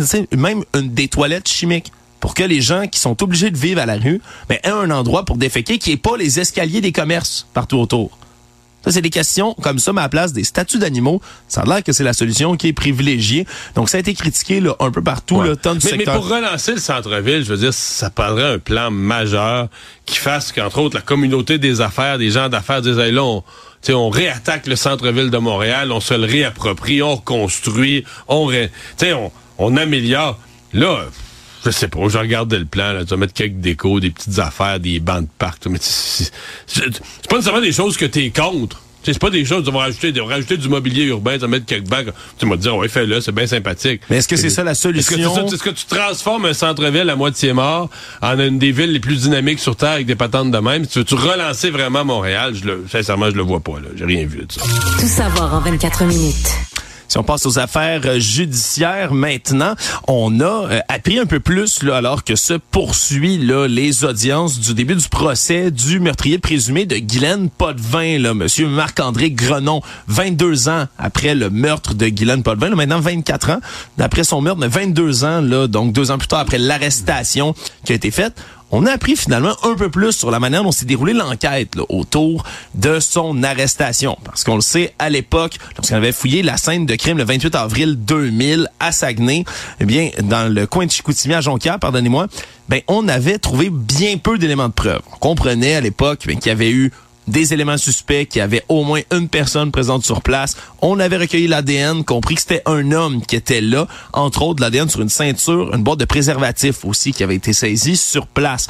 Mais depuis des années, c'était impossible de relier l'ADN, à moins qu'on ait quelqu'un dans la banque d'ADN à qui on soit capable de faire une correspondance, mais c'était impossible de le faire. Et là, c'est en juin 2022, là, on le savait déjà, que le laboratoire de sciences judiciaires et de médecine légale du Québec est embarqué dans l'affaire.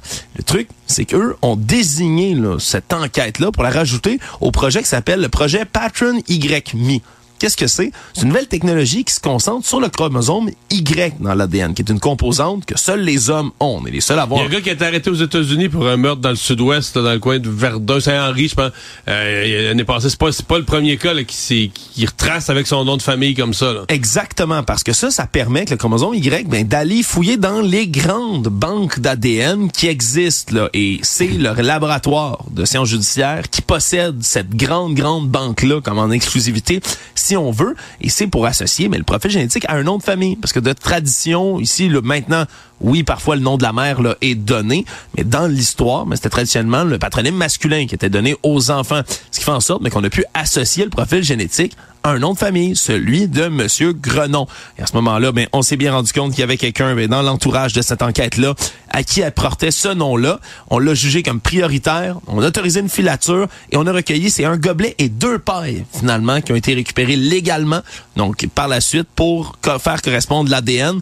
On a eu ce qu'on appelle mais la correspondance, le match. Ça a donné lieu, après ça, ben, à une perquisition. On a arrêté Marc-André Grenon, récupéré son ADN et une fois de plus, ça concordait. Donc, ça s'est ouvert aujourd'hui, les déclarations du procureur de la Couronne, entre autres, qui a rappelé mais que la justice est là, le brelon, puis même si ça peut parfois prendre Ouais. des années, Mais ouais, j'ai vu ça qu'il avait utilisé l'expression.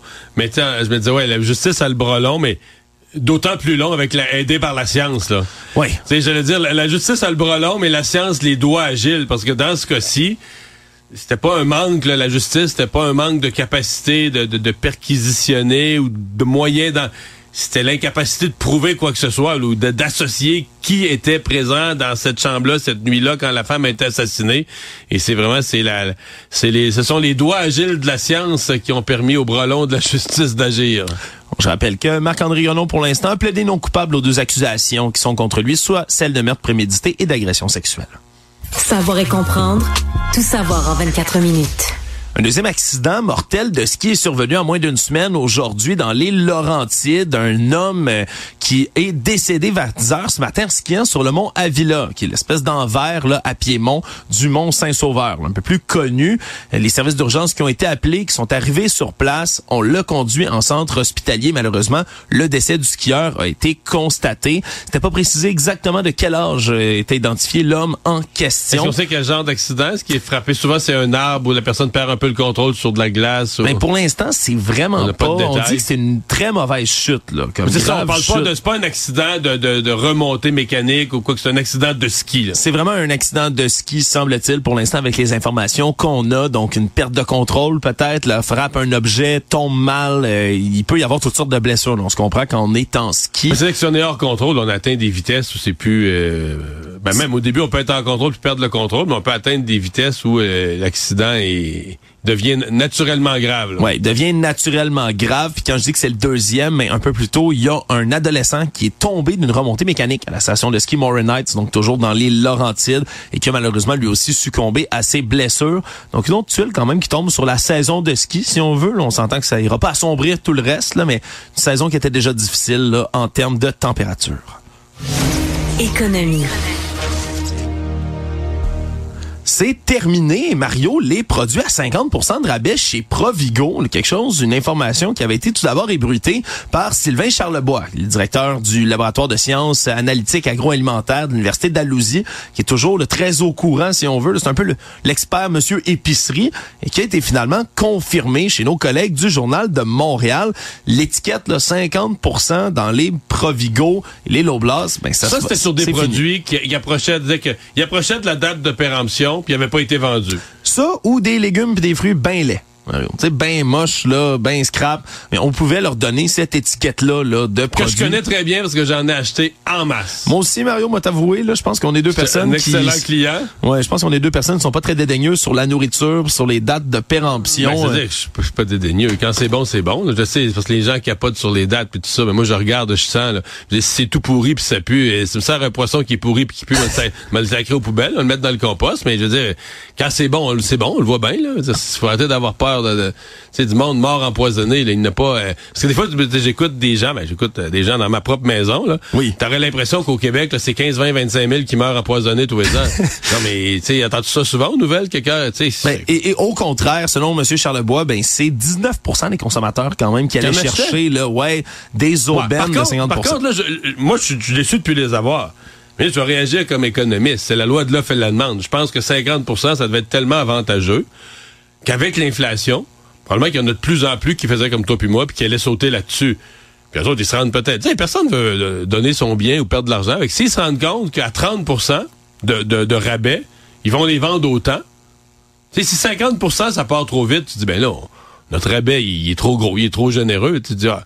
Puis ce que j'ai compris, c'est que Métro font un programme semblable, mais à 30% Oui. Peut-être que l'Oblas se sont juste rendus compte, mais regarde, on va l'essayer à 30 puis si euh, la marchandise, elle décolle, la marchandise proche de passer date, à, part autant à 30 ben, dire, on ramasse un 20 de marge de plus sur chaque... C'est pas, c'est pas sorcier, là, c'est l'offre et la demande. Là. Oui, effectivement. Donc, c'est 30 qui va être revenu. Comme tu le mentionnais aussi chez Métro, c'est à peu près la même chose. Par contre, là, on redirige les gens vers les applications pour la nourriture qui est sur le bord de passer date, qui existe de plus en plus. Hein? On parle de Flash Food, ça, Ouais. c'est chez Provigo et Maxi, Food Hero, entre autres, chez IGA et Mais ça Métro marche pas également. fort. Moi, je m'étais adonné à tout ça, là, tu sais, puis... Euh, il y, a rien, là. Tu sais, souvent, je vais, il y a un produit, puis c'est une cochonnerie, là, tu sais. Une affaire que tu veux pas. Bio, équitable, 3-4 graines, là, non, j'aime pas de ça. Mais il y a pas beaucoup, là, il y a pas beaucoup de choix, là. Tu sais, c'est vraiment, je suis... Moi, c'est des applications... Je vais te dire la vérité. Ça doit faire un an que j'ai pas ouvert. Sur mon sel, là, ça doit faire un an que j'ai pas ouvert ni Flash Food, ni l'autre que t'as... Ouais, Parce que a. Food Hero, c'est ça. parce qu'il y a trop peu. Peut-être je vis dans un quartier où je suis pas chanceux avec mes épiceries, mais il y a peu de marchandises. Oui, puis ce sera peut-être à voir. Peut-être que les épiceries voudront s'adapter ou continuer Hmm. d'aller vers ce, Ben, ce genre de ça programme logique. Moi, j'en achetais. Oui, Moi, je suis gratteux. Là. Je, je, je- je- suis prêt à faire une économie. Offre-moi des économies qui ont du bon sens. Je suis gratteux, mais je suis pas patient. Fait que quand j'ouvre l'application, quand j'ouvre l'application, puis qu'il y a des bartendes pas mangeables, puis une autre affaire, je suis comme...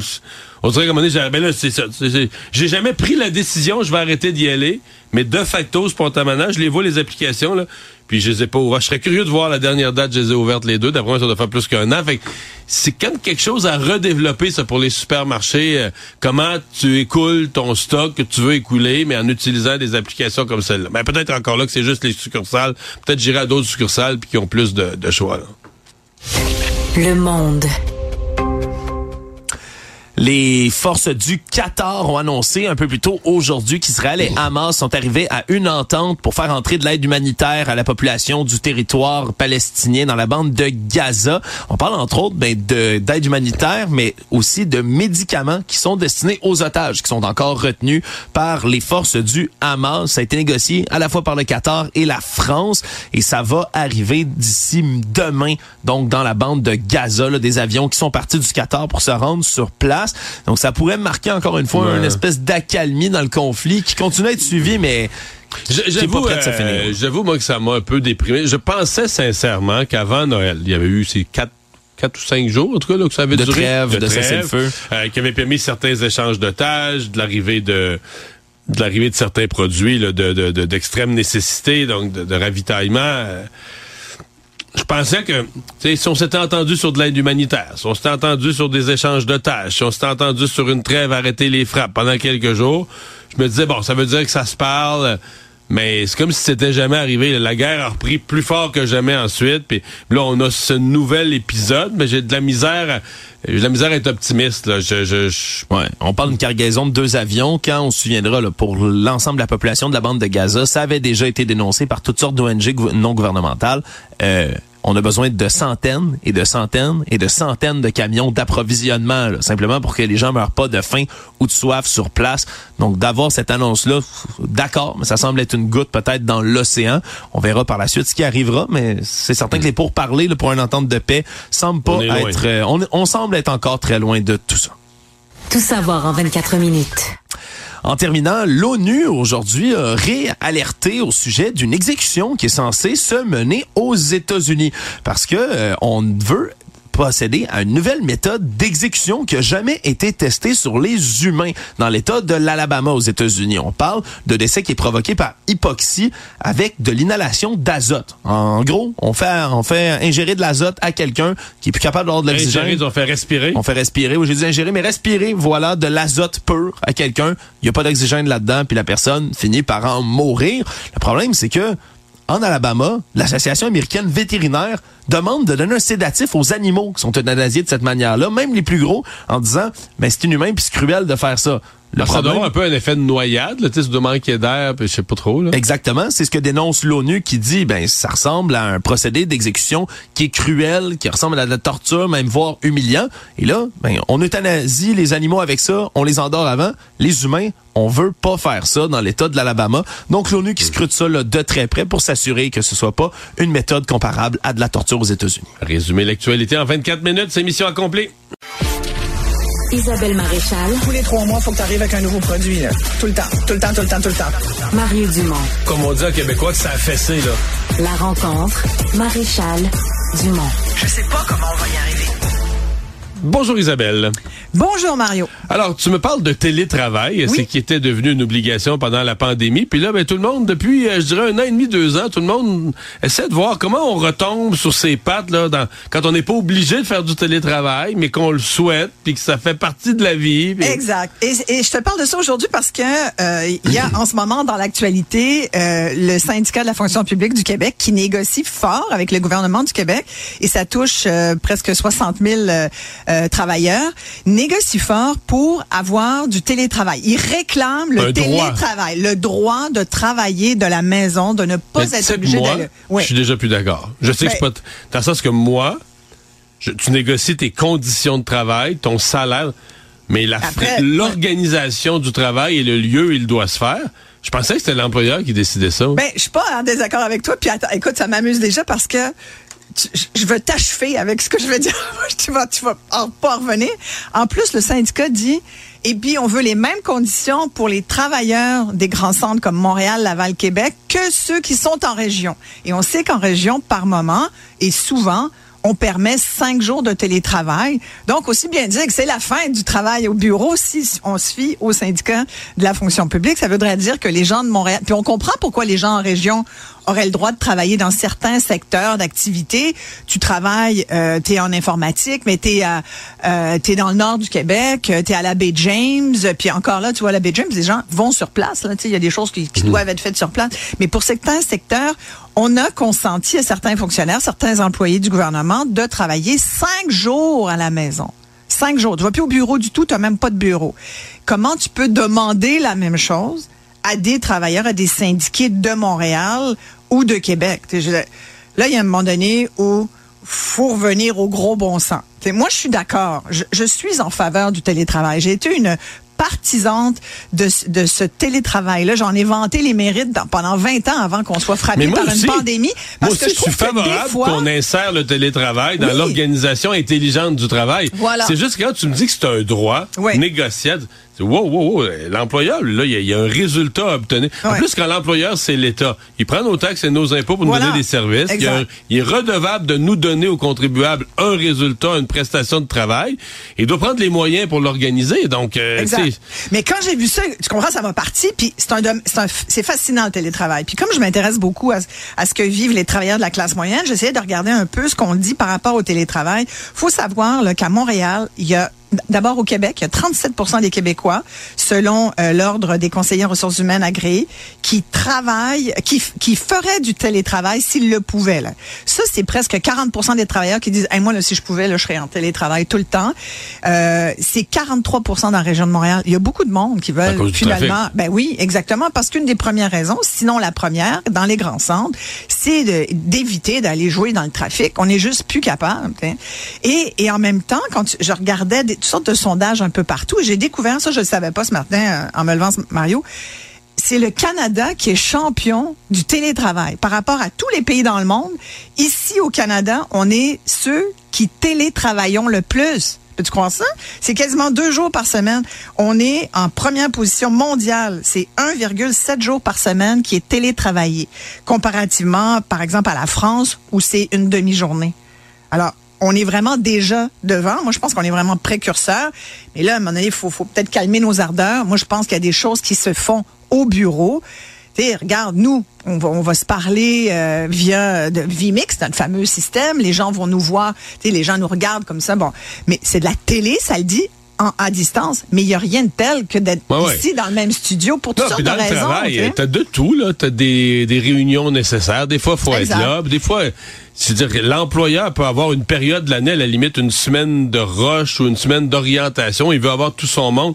Moi, c'est le principe de dire que... que que ça vient, oui, que je le négocie, c'est un C'est droit, un puis droit, je le négocie comme d'autres choses. Puis l'employeur a plus le droit de me demander de venir au bureau. Non, exactement. Dorénavant, là, dans la convention, ça va être écrit que l'employeur peut plus me convoquer au bureau. Mais ça va aller de plus en plus vers ça. Écoute, il y a Ben des là. études qui disent aux États-Unis que dans 10 ans, un travailleur sur trois va travailler de la maison. Dans 20 ans, c'est même plus de 40 selon certaines études que j'ai consultées, plus de 40 des travailleurs qui vont être des télétravailleurs. T'imagines ce que ça, ce que ça va changer? Dans le milieu, dans le marché du travail, dans le milieu du travail, dans notre façon de travailler. Et il faut pas, oui, il y a des grands avantages. Pour jouer dans le trafic, t'économises sur tes pneus, ton essence, ton linge, tu sais, tu peux juste mettre le, juste. Tu sais, t'as pas Juste des besoin. hauts. Tu peux être en pyjama, on l'a vu. Tu sais, il y a des avantages, c'est sûr. Des fois, tu peux être, moi, il y a des journées, là, je le vis très bien avec mon équipe. Il y a des journées quand on est en écriture, quand on est en développement, quand j'ai des articles à écrire ou que j'ai vraiment besoin de me concentrer sur des émissions. J'aime mieux être, je suis mieux de la maison. J'ai mon bureau. Écoute, c'est un bureau la maison. Je, suis tout installé euh, pour ça. Puis, puis mes télétravailleurs de chez Iprod, pareil. On est toutes maintenant de plus en plus installés pour travailler de la maison. Tu travailles pas sur ta table de salle à manger. Là. Ça, c'est pas ça. Il y a des règles à suivre. En même temps, on est tellement content de se voir. Puis je vais dire souvent, notre première heure, c'est on jase parce que ça fait longtemps qu'on n'a pas eu ce contact humain. Et il y a beaucoup de gens d'ailleurs, et il y a des neuropsychologues, il y a Sonia Lupien qui a écrit un livre là-dessus dernièrement encore cette année, qui disait, faut faire attention parce que euh, c'est pas le, c'est le, les stresseurs au travail, il y en a, mais c'est la façon dont on demande aux gens euh, de travailler qui les stresse. Et c'est pas parce que tu vas être chez toi que tu vas être moins stressé, parce qu'on dit souvent on va être bien moins stressé, on va être à la maison. Des fois, ça te crée plus de stress. Fait que moi, je pense que toute cette espèce de bois de pendant qu'il là, le télétravail, il faut ouvrir ça puis regarder comment on va gérer ça dans les années à venir, parce qu'il va y avoir de plus en plus de gens qui vont le réclamer, qui vont le demander un droit, qui vont estimer que c'est comme ça qu'il faut travailler désormais. C'est sûr qu'on va là, mais comment va-t-on y aller? Comment va-t-on mettre ça euh, en place? Et qu'est-ce que ça va avoir comme impact sur le travailleur? C'est tout ça qu'il faut regarder. Puis je pense qu'on est vraiment juste au début. Ça aurait été une grande leçon, un grand leg de la pandémie, mais maintenant, faut pas faire ça tout croche. faut faire ça pour le bien des travailleurs, dans le respect de l'argent public, je rajouterais. Je te dirais que j'ai mes inquiétudes. C'est une Ben, clairement. négociation dont je vais suivre le résultat Tout à fait. de Oh, je vais t'en reparler, c'est un de mes sujets préférés. Merci Isabelle. Merci. Le problème n'est pas là. Francis Gosselin. Ça sonne comme une arnaque.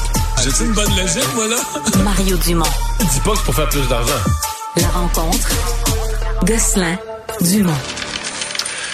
Bonjour Francis. Salut, Mario. Alors on surveille les chiffres de l'inflation. Ils sortaient ce matin et ben c'est les chiffres qui sortent en janvier, c'est ceux du mois de décembre, donc le Eh, dernier mois de l'année 2023 et c'est pas très bon. J'aime mon métier d'économiste. C'est comme euh, conduire à toute vitesse en regardant dans le rétroviseur. Ah ouais? C'est comme, euh, évidemment, les chiffres euh, d'inflation, comme de la croissance, comme de l'emploi, c'est toujours hier ou avant-hier ou il y a Ouais. un mois.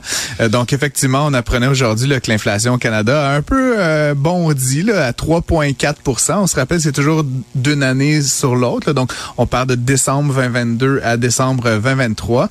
Euh, par contre, évidemment, là, c'est toujours... un- Novembre, on était à 3.1.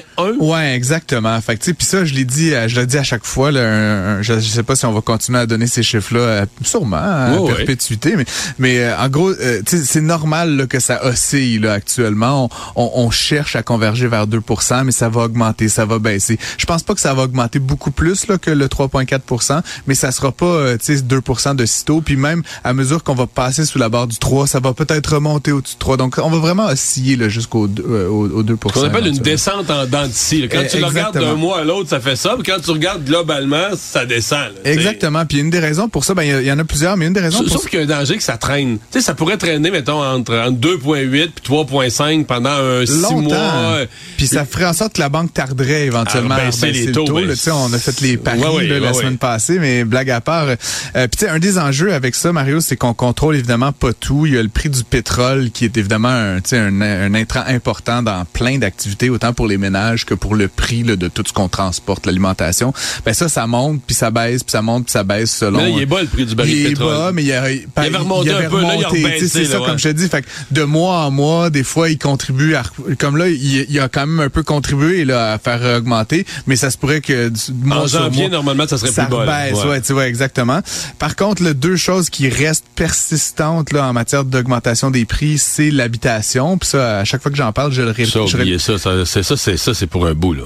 Oui, mais en même temps, c'est que l'impact du taux directeur élevé continue de se faire ressentir. Mais on va arriver à un moment donné où tout le monde va avoir renouvelé son prêt hypothécaire, où les développeurs immobiliers Ouais. vont avoir intégré ça dans leur calcul. Mais il manque tellement de logements, à mon avis. Ouais, les loyers vont continuer à augmenter. La pression inflationniste sur le logement, moi, je la vois comme euh, installée pour un bout de Euh, temps. c'est certain, c'est certain. Puis c'est une partie importante des dépenses des ménages parce que tu sais que je le rappelle quand on calcule l'inflation, Mario, c'est pas juste qu'on prend plein de, de, de prix aléatoires, on les pondère en fonction de combien les gens mettent. Non, ton loyer puis tes bananes, Ben, ça n'a pas le même poids dans ben le panier. non, là, parce la que- banane, elle pourrait multiplier par 20 le prix, ça ça changerait pas l'inflation. Que- Mais si ton ouais. logement, il augmente comme là de 6% de décembre à décembre, puis que ton loyer, il te coûte 20 ou 25% de ton revenu, ça a un gros incidence sur ton pouvoir d'achat. C'est pour ça que quand je vois ça 6% d'année sur année, ça augmente. L'autre coupable, toujours la bouffe, euh, que ce soit restaurant ou épicerie, ça continue à augmenter d'à peu près 5 d'année sur année. Je pense qu'à un moment donné, ça va se stabiliser, ça Mario, aussi, mais ouais. euh, ça reste un- une problématique. On vient de parler de logement. Ben, il y a deux phénomènes là, qui se, il y, a- il y a plus de monde, il y a l'immigration, mais de- mais on construit pas. Et là, on a finalement, on a, on a chialé toute l'année 2023 que ça construisait pas, mais là, on a les vrais chiffres complets de l'année. Ouais, puis c'est euh, écoute le Canada là dans l'ensemble va très bien et le Québec pas du tout là. C'est l'hécatombe là, québécoise là, puis c'est bizarre parce que au Canada le, le- le résultat des courses si tu disais le Canada là, mettons qu'on était dans un autre pays, on dirait ah le Canada ça va pas si mal, mais ça ne tient pas compte des disparités régionales très importantes et donc encore une fois le Québec là ça va pas du tout, des baisses là, très très importantes par rapport à l'année précédente. Montréal toujours en tête des baisses très importantes des mises en chantier pour plein de raisons. C'est compliqué de construire à Montréal, le règlement sur la mixité de l'administration plante.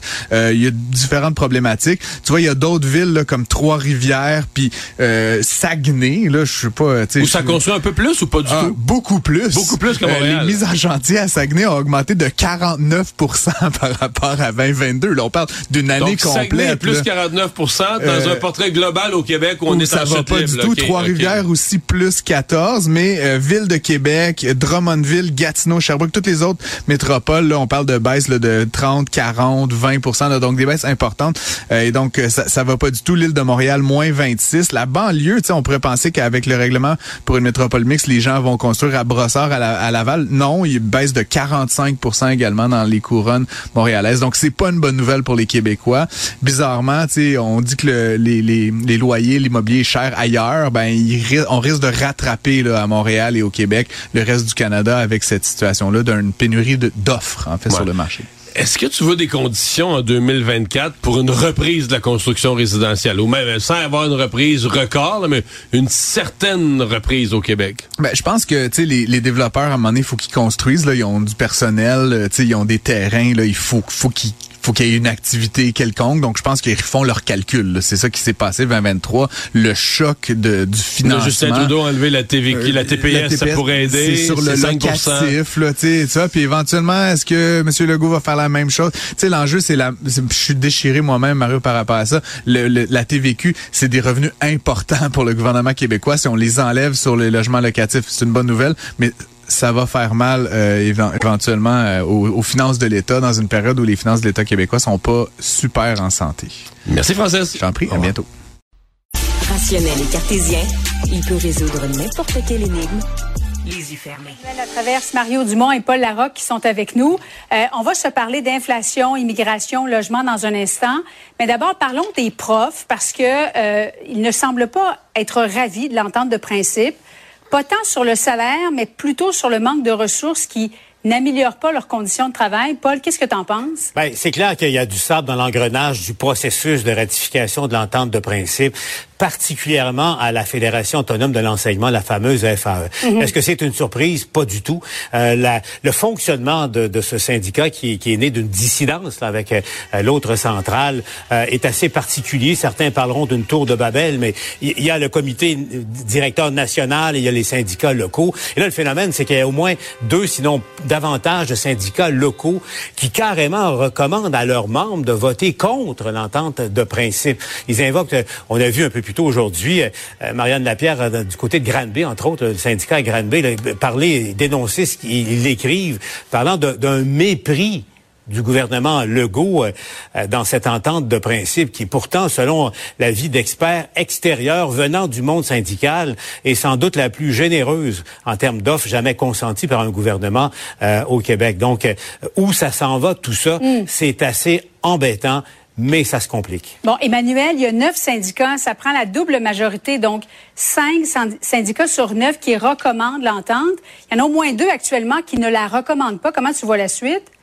Ben, c'est sûr que c'est très serré. Moi, je pense que ce que ça illustre, cette grogne-là, c'est que oui, les, les professeurs sont conscients qu'en termes financiers, c'est l'offre la plus gén- généreuse qui ne leur a jamais été mise sur la table. Mais le problème, c'est que le leadership syndical leur a vendu une bataille politique et leur a vendu des objectifs qui étaient inatteignables dans les faits en termes de ressources, en termes de révision de la composition de la classe.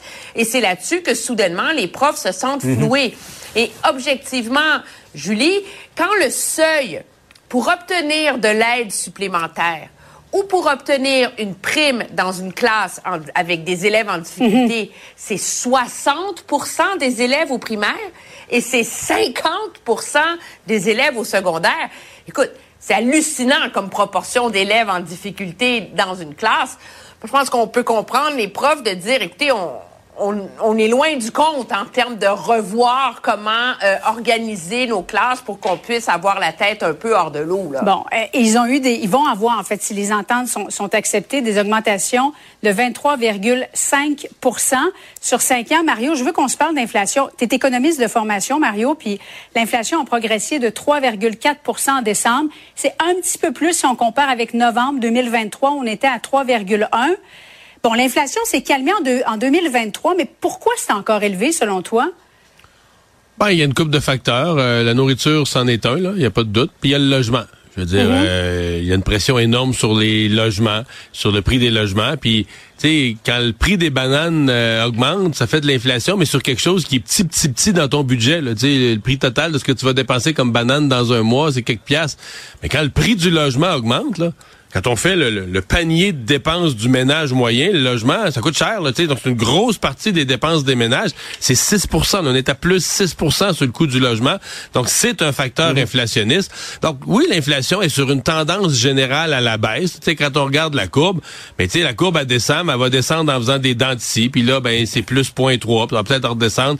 Et on risque de vivre ça encore pendant quelques mois. La grande question, c'est est-ce que ça va retarder le moment où la Banque du Canada va accorder ses premières baisses de taux d'intérêt, parce que dans le fond, c'est juste ça. On aura une baisse de taux d'intérêt éventuellement, mais tu sais, si l'inflation se fait tirer l'oreille puis qu'elle reste pognée aux alentours de 3, ben, ça pourrait retarder la première baisse. Par exemple, plutôt d'être au printemps, être à l'été, voire même à l'automne. Les ménages qui, qui fatiguent avec leur hypothèque commencent à avoir hâte. Là. Ouais, Paul, comment tu vois la suite? Ça nous ramène au fond à la situation euh, où on est toujours sur un, sur un fil de fer. là. La tendance est plutôt favorable. Est-ce qu'on pourra euh, contrôler l'inflation sans plonger en, récession? La, la réalité, c'est que euh, il n'y a pas il a pas deux économistes qui s'entendent là-dessus. Et effectivement, c'est un soubresaut. Il y a le prix de l'essence aussi qui a, qui a contribué à, à l'augmentation euh, le dernier mois. Mais bref, on n'aura pas la réponse à cette question-là avant avant quelques mois. Et effectivement, peut-être que ça retarde à tout le moins. Là, ça retarde un peu le, le début des baisses des taux d'intérêt. Oui, ralentissement économique. Et euh, il y a plusieurs entreprises, Emmanuel, qui demandaient concernant les prêts COVID un autre sursis. Euh, Monsieur Trudeau a dit, bon, c'est le temps de passer à autre chose. Tu es d'accord avec ça? Ben oui, aussi cruel est-ce que ça puisse paraître. La réalité, c'est que le gouvernement a déjà accordé des sursis à ces entreprises-là Mhm. là, pour prolonger le moment auquel ils devraient euh, rembourser l'entièreté de leurs prêts pour avoir droit à la partie subvention, faut comprendre, ou se mettre à rembourser, payer des intérêts euh, selon un échéancier. Donc c'est pas comme si le 19, euh, le 18, les entreprises payent pas, ils sont obligés de mettre la clé dans la porte. Il y a des options qui s'ouvrent à eux, qui s'offrent à eux, mais elles perdent la subvention, la partie de l'argent qui était gratuite. La réalité, c'est que plus le gouvernement prolonge le moment où il va rappeler ces prêts-là, plus c'est comme s'il subventionne artificiellement des entreprises qui potentiellement auraient déjà fermé. On n'est plus dans la crise de Mm. la COVID là. On est confronté à d'autres réalités économiques qui sont pas simples, qui sont compliquées pour les entreprises, mais malheureusement, le gouvernement peut pas être dans la business de subventionner toutes les entreprises en difficulté ad vitam aeternam non plus. Oui, et à ce même événement, euh, que, que- où ça se tenait en fait à Montréal là, avec euh, la présence de M. Trudeau, avez-vous l'impression, Paul et Marion, en terminant, que M. Trudeau a admis en quelque sorte aujourd'hui qu'Ottawa avait un peu perdu le contrôle pour ce qui est des étudiants, des travailleurs étrangers temporaires qui entrent au Canada? Mario, d'abord? Non. Non, moi j'aurais attendu. Écoute, Ah non? Euh, Non, non, non, non. Il- il- ce que les économistes nous Ah. disent, c'est que les seuils d'immigration, ce que le Canada a fait comme augmentation de l'immigration, ils ont créé la crise du logement, ils ont participé à créer de l'inflation, ils ont créé une crise des, des finances publiques, c'est même rendu un appauvrissement. C'est qu'on est normalement l'immigration naturellement crée de la richesse. Mais l'économiste en chef de la Banque nationale, du passé un certain seuil où il y en a trop là, tu crées plus de problèmes que de solutions et ça devient source d'appauvrissement pour le Canada. Alors, ce qu'on aurait besoin, c'est un coup de barre majeur. On entend M. Trudeau dire, ben non, je vais maintenir ma cible d'immigration, tout est correct. On va jouer un petit peu, peut-être des étudiants étrangers, il y en a un peu trop. Tu sais, on n'est pas dans ces petites nuances-là. Là, on serait dans une réforme radicale. Son gouvernement a perdu le contrôle et c'est une des gaffes les plus importantes qu'il pouvait faire. Mais en même temps, il recule un peu là, sur la question des, des étudiants étrangers. Mark Miller avait ouvert la porte en, en fin de semaine. M. Trudeau l'a confirmé. Puis les travailleurs étrangers temporaires également.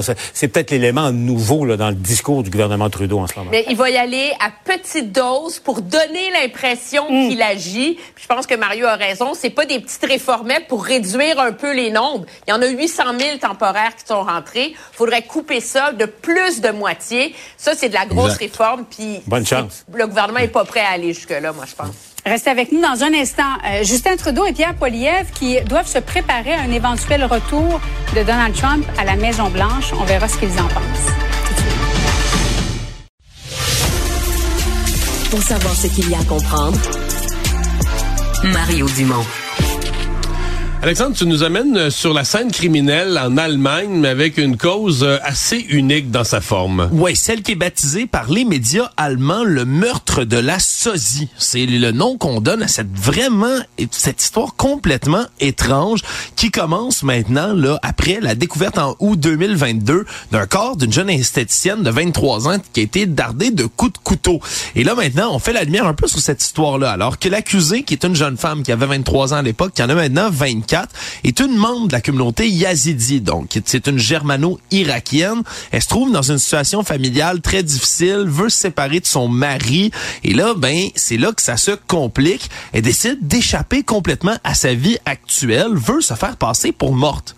Le problème, c'est que, ben, pour te faire passer pour morte, souvent, faut que tu meurs. Elle veut pas se suicider pour vrai. Elle veut pas se suicider. Donc, elle a pour trouvé une vrai. sosie. Mais elle commence à contacter toutes sortes de femmes qui lui ressemblent beaucoup, qu'elle trouve sur les réseaux sociaux et leur demande sous divers prétextes ben, de venir la rencontrer ou d'accepter de la rencontrer. Et là, après plusieurs tentatives, ben, c'est une jeune esthéticienne du sud de l'Allemagne finalement qui répond à son annonce, se fait dire on va aller ensemble essayer des nouveaux produits de beauté, mais gratuitement, rencontre la jeune femme qui l'amène avec un complice dans le bois et l'assassine de plusieurs coups de couteau, place ensuite le cadavre de la jeune femme dans son propre véhicule à elle pour faire comme si ben c'était elle qui s'était fait assassiner dans la voiture. Et on dit que ça a eu quand même, Mario, ça a l'air farfelu, mais un certain succès là. Elles se ressemblaient tellement les deux femmes. L'autre avait les mêmes longs cheveux bruns, le même teint foncé, le même visage Donc, on a maquillé cru à sa mort. à un tel point que sa propre famille qui ont été demandés d'aller reconnaître le corps de la jeune femme, ben on dit mon Dieu oui c'est notre fille, notre sœur euh, qui a été assassinée.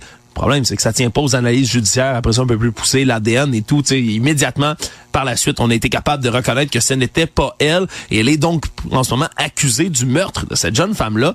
Mais Mais quelle le mobile du meurtre, c'est assez unique. Là. ben, c'est assez unique là, de, de chercher sur les réseaux sociaux quelqu'un qui te ressemble assez pour te faire passer pour mort. Son but étant donc de se divorcer et de repartir sa vie, comment dire, partir sur un autre nom. Là. Exactement, là, elle voulait recommencer sa vie à zéro complètement sous un autre nom.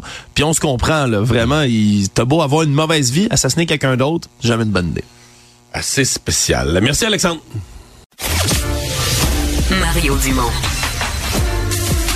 Une feuille de route impressionnante. Un curriculum vitae aussi long que le pont de la Confédération.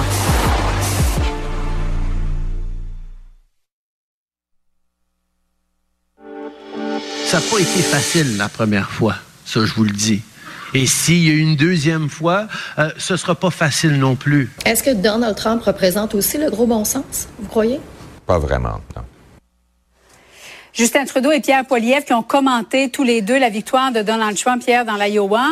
Paul, tu avais réalisé une entrevue de fin d'année avec M. Trudeau. Il avait exprimé son inquiétude face à un possible retour de Donald Trump au pouvoir, mais as-tu l'impression aujourd'hui qu'il s'est encore plus avancé en disant que ça avait été difficile et que ce sera difficile aussi? Oui, euh, monsieur, moi, je suis un peu surpris aussi de la réponse à, à la question de Julie Couture de, de- de Pierre Poilievre, là, qui a pris euh, à tout le moins ses, ses distances. faut dire que, que M. Trudeau a, a goûté à, à la médecine Trump. Mais d'abord, sur le fond des choses, euh, en relations internationales, on, le dit, là, les pays n'ont pas d'amis, n'ont que des intérêts. Les Américains Américains pensent à eux d'abord. C'est vrai aussi pour Joe Biden, pour les démocrates euh, avant lui. Mais dans le cas de Trump, ça s'est ajouté à ça le style Trump. Bon, on n'oubliera jamais euh, les, les, tweets de Trump quand il avait quitté Charlevoix après le sommet du G7, insultant euh, Justin Trudeau, là, de, le traitant de, de faible, de malhonnête, d'hypocrite, de, de, mémoire, tout ça. Donc on peut comprendre Justin Trudeau. Trump dérange, bien évidemment, mais en même temps, sur le fond des choses, il n'a pas vraiment fait pire que, que, certains de, de ces d'autres présidents américains qui étaient démocrates. Mais, mais Trump, Trump fait peur, c'est clair.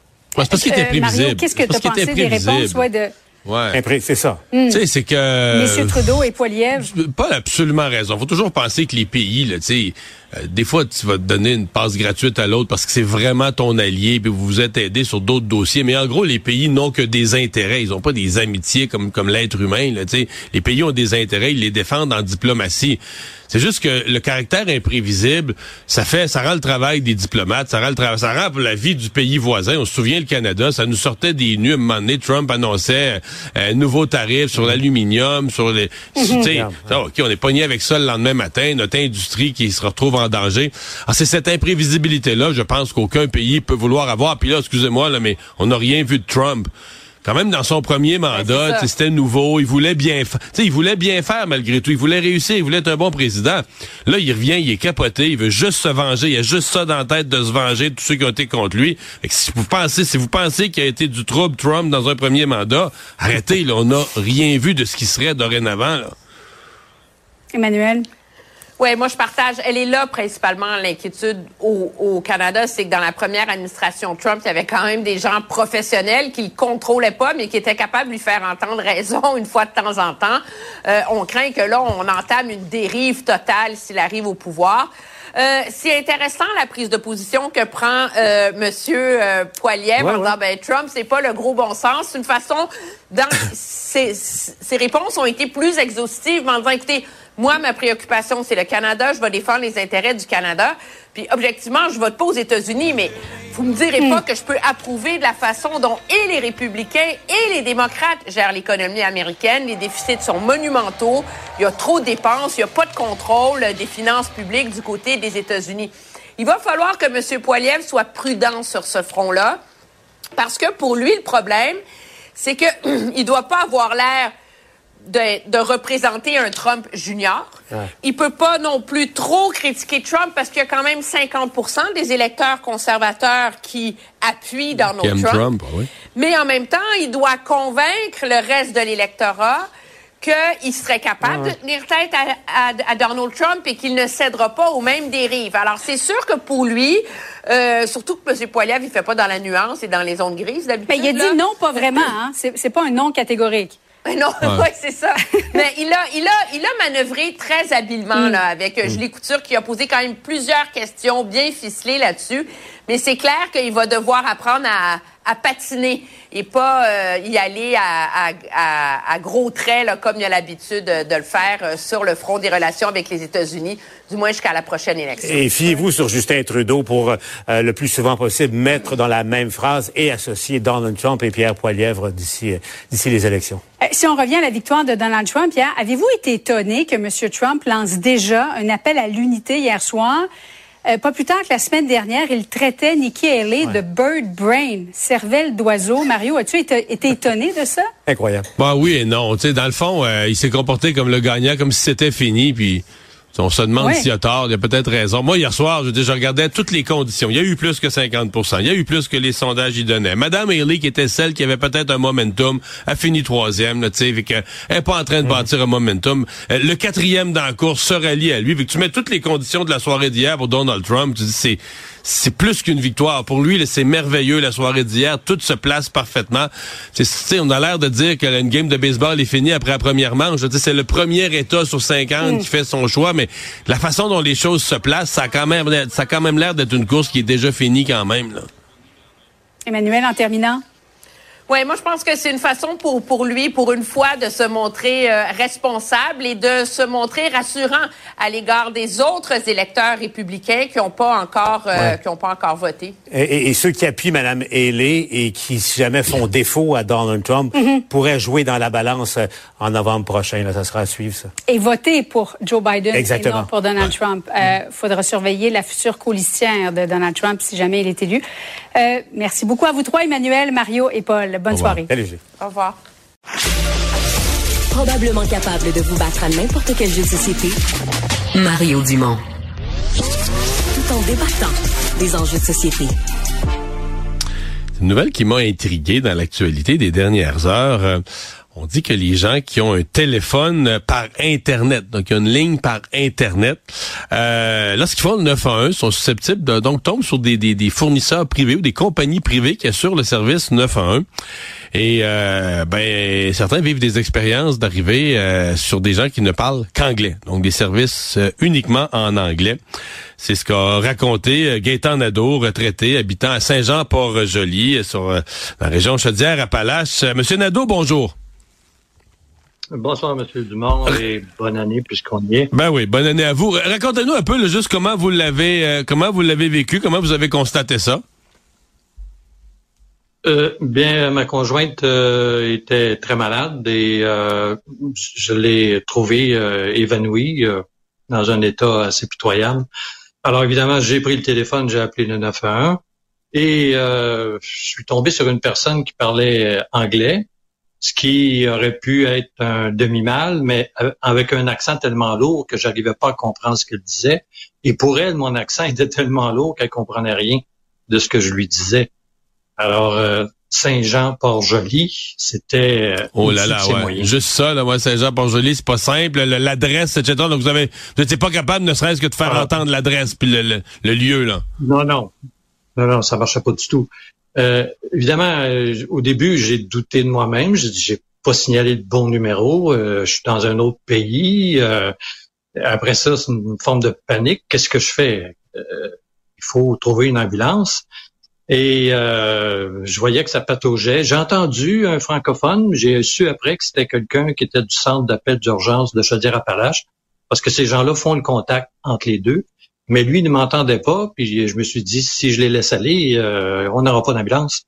Alors j'ai fait un plan B rapide, j'ai appelé au CLSC, j'ai fait le zéro, j'ai parlé à une vraie personne, je leur ai indiqué le problème, ils ont trouvé l'ambulance. Puis vous l'envoyez. dix minutes Donc c'est par le CLSC, c'est Oui. comme ça, débrouillard, là, que vous avez trouvé une solution.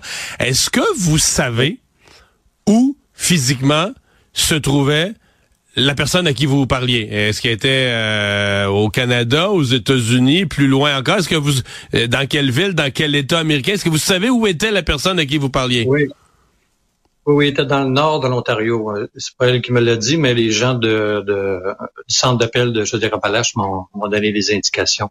Ce qui est un problème euh, fréquent pour eux, là, récurrent. C'est pas. euh, vous n'êtes pas le premier qui s'arrive. non, non, c'est pas une anecdote là. Non. Je comprends. Euh, Euh, sans indiscrétion, c'est qui votre c'est qui votre fournisseur là? Parce que vous vous êtes abonné à un service de téléphone internet. Comment vous comment vous vous êtes retrouvé abonné à ça plutôt qu'au service filaire ordinaire avec quelle compagnie Euh, Oui. C'est une compagnie qui s'appelle Oxio, qui appartient maintenant à Cogeco. Et euh, bon, les téléphones de VoIP, c'est quand même euh, connu depuis déjà 15-20 ans. C'est pas, c'est pas de nouveauté. Euh, et euh, on nous remet euh, sur ordre du CRTC un document qui nous euh, indique les limitations du service 911.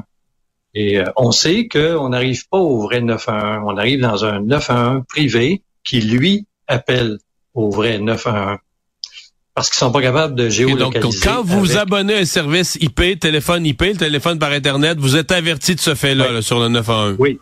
Oui, OK. oui, oui. Ce qu'ils ne, ce qu'ils ne nous disent pas, c'est que le service ne sera pas nécessairement disponible en français.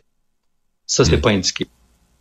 Et j'ai appris cet après-midi qu'il y a des entreprises de communication qui offrent le téléphonie IP, qui ont des contrats de tiers répondants avec le centre d'appel Chaudière-Appalaches. Donc, c'est possible, même si on est sur le 911 IP, d'arriver directement au vrai centre. Donc, c'est des décisions d'affaires de la compagnie qui a été au plus bas offrant, j'imagine, sur le marché. Qui a décidé de faire affaire avec une entreprise euh, du nord de l'Ontario. Avez-vous relancé Cogeco? Non, non. OK.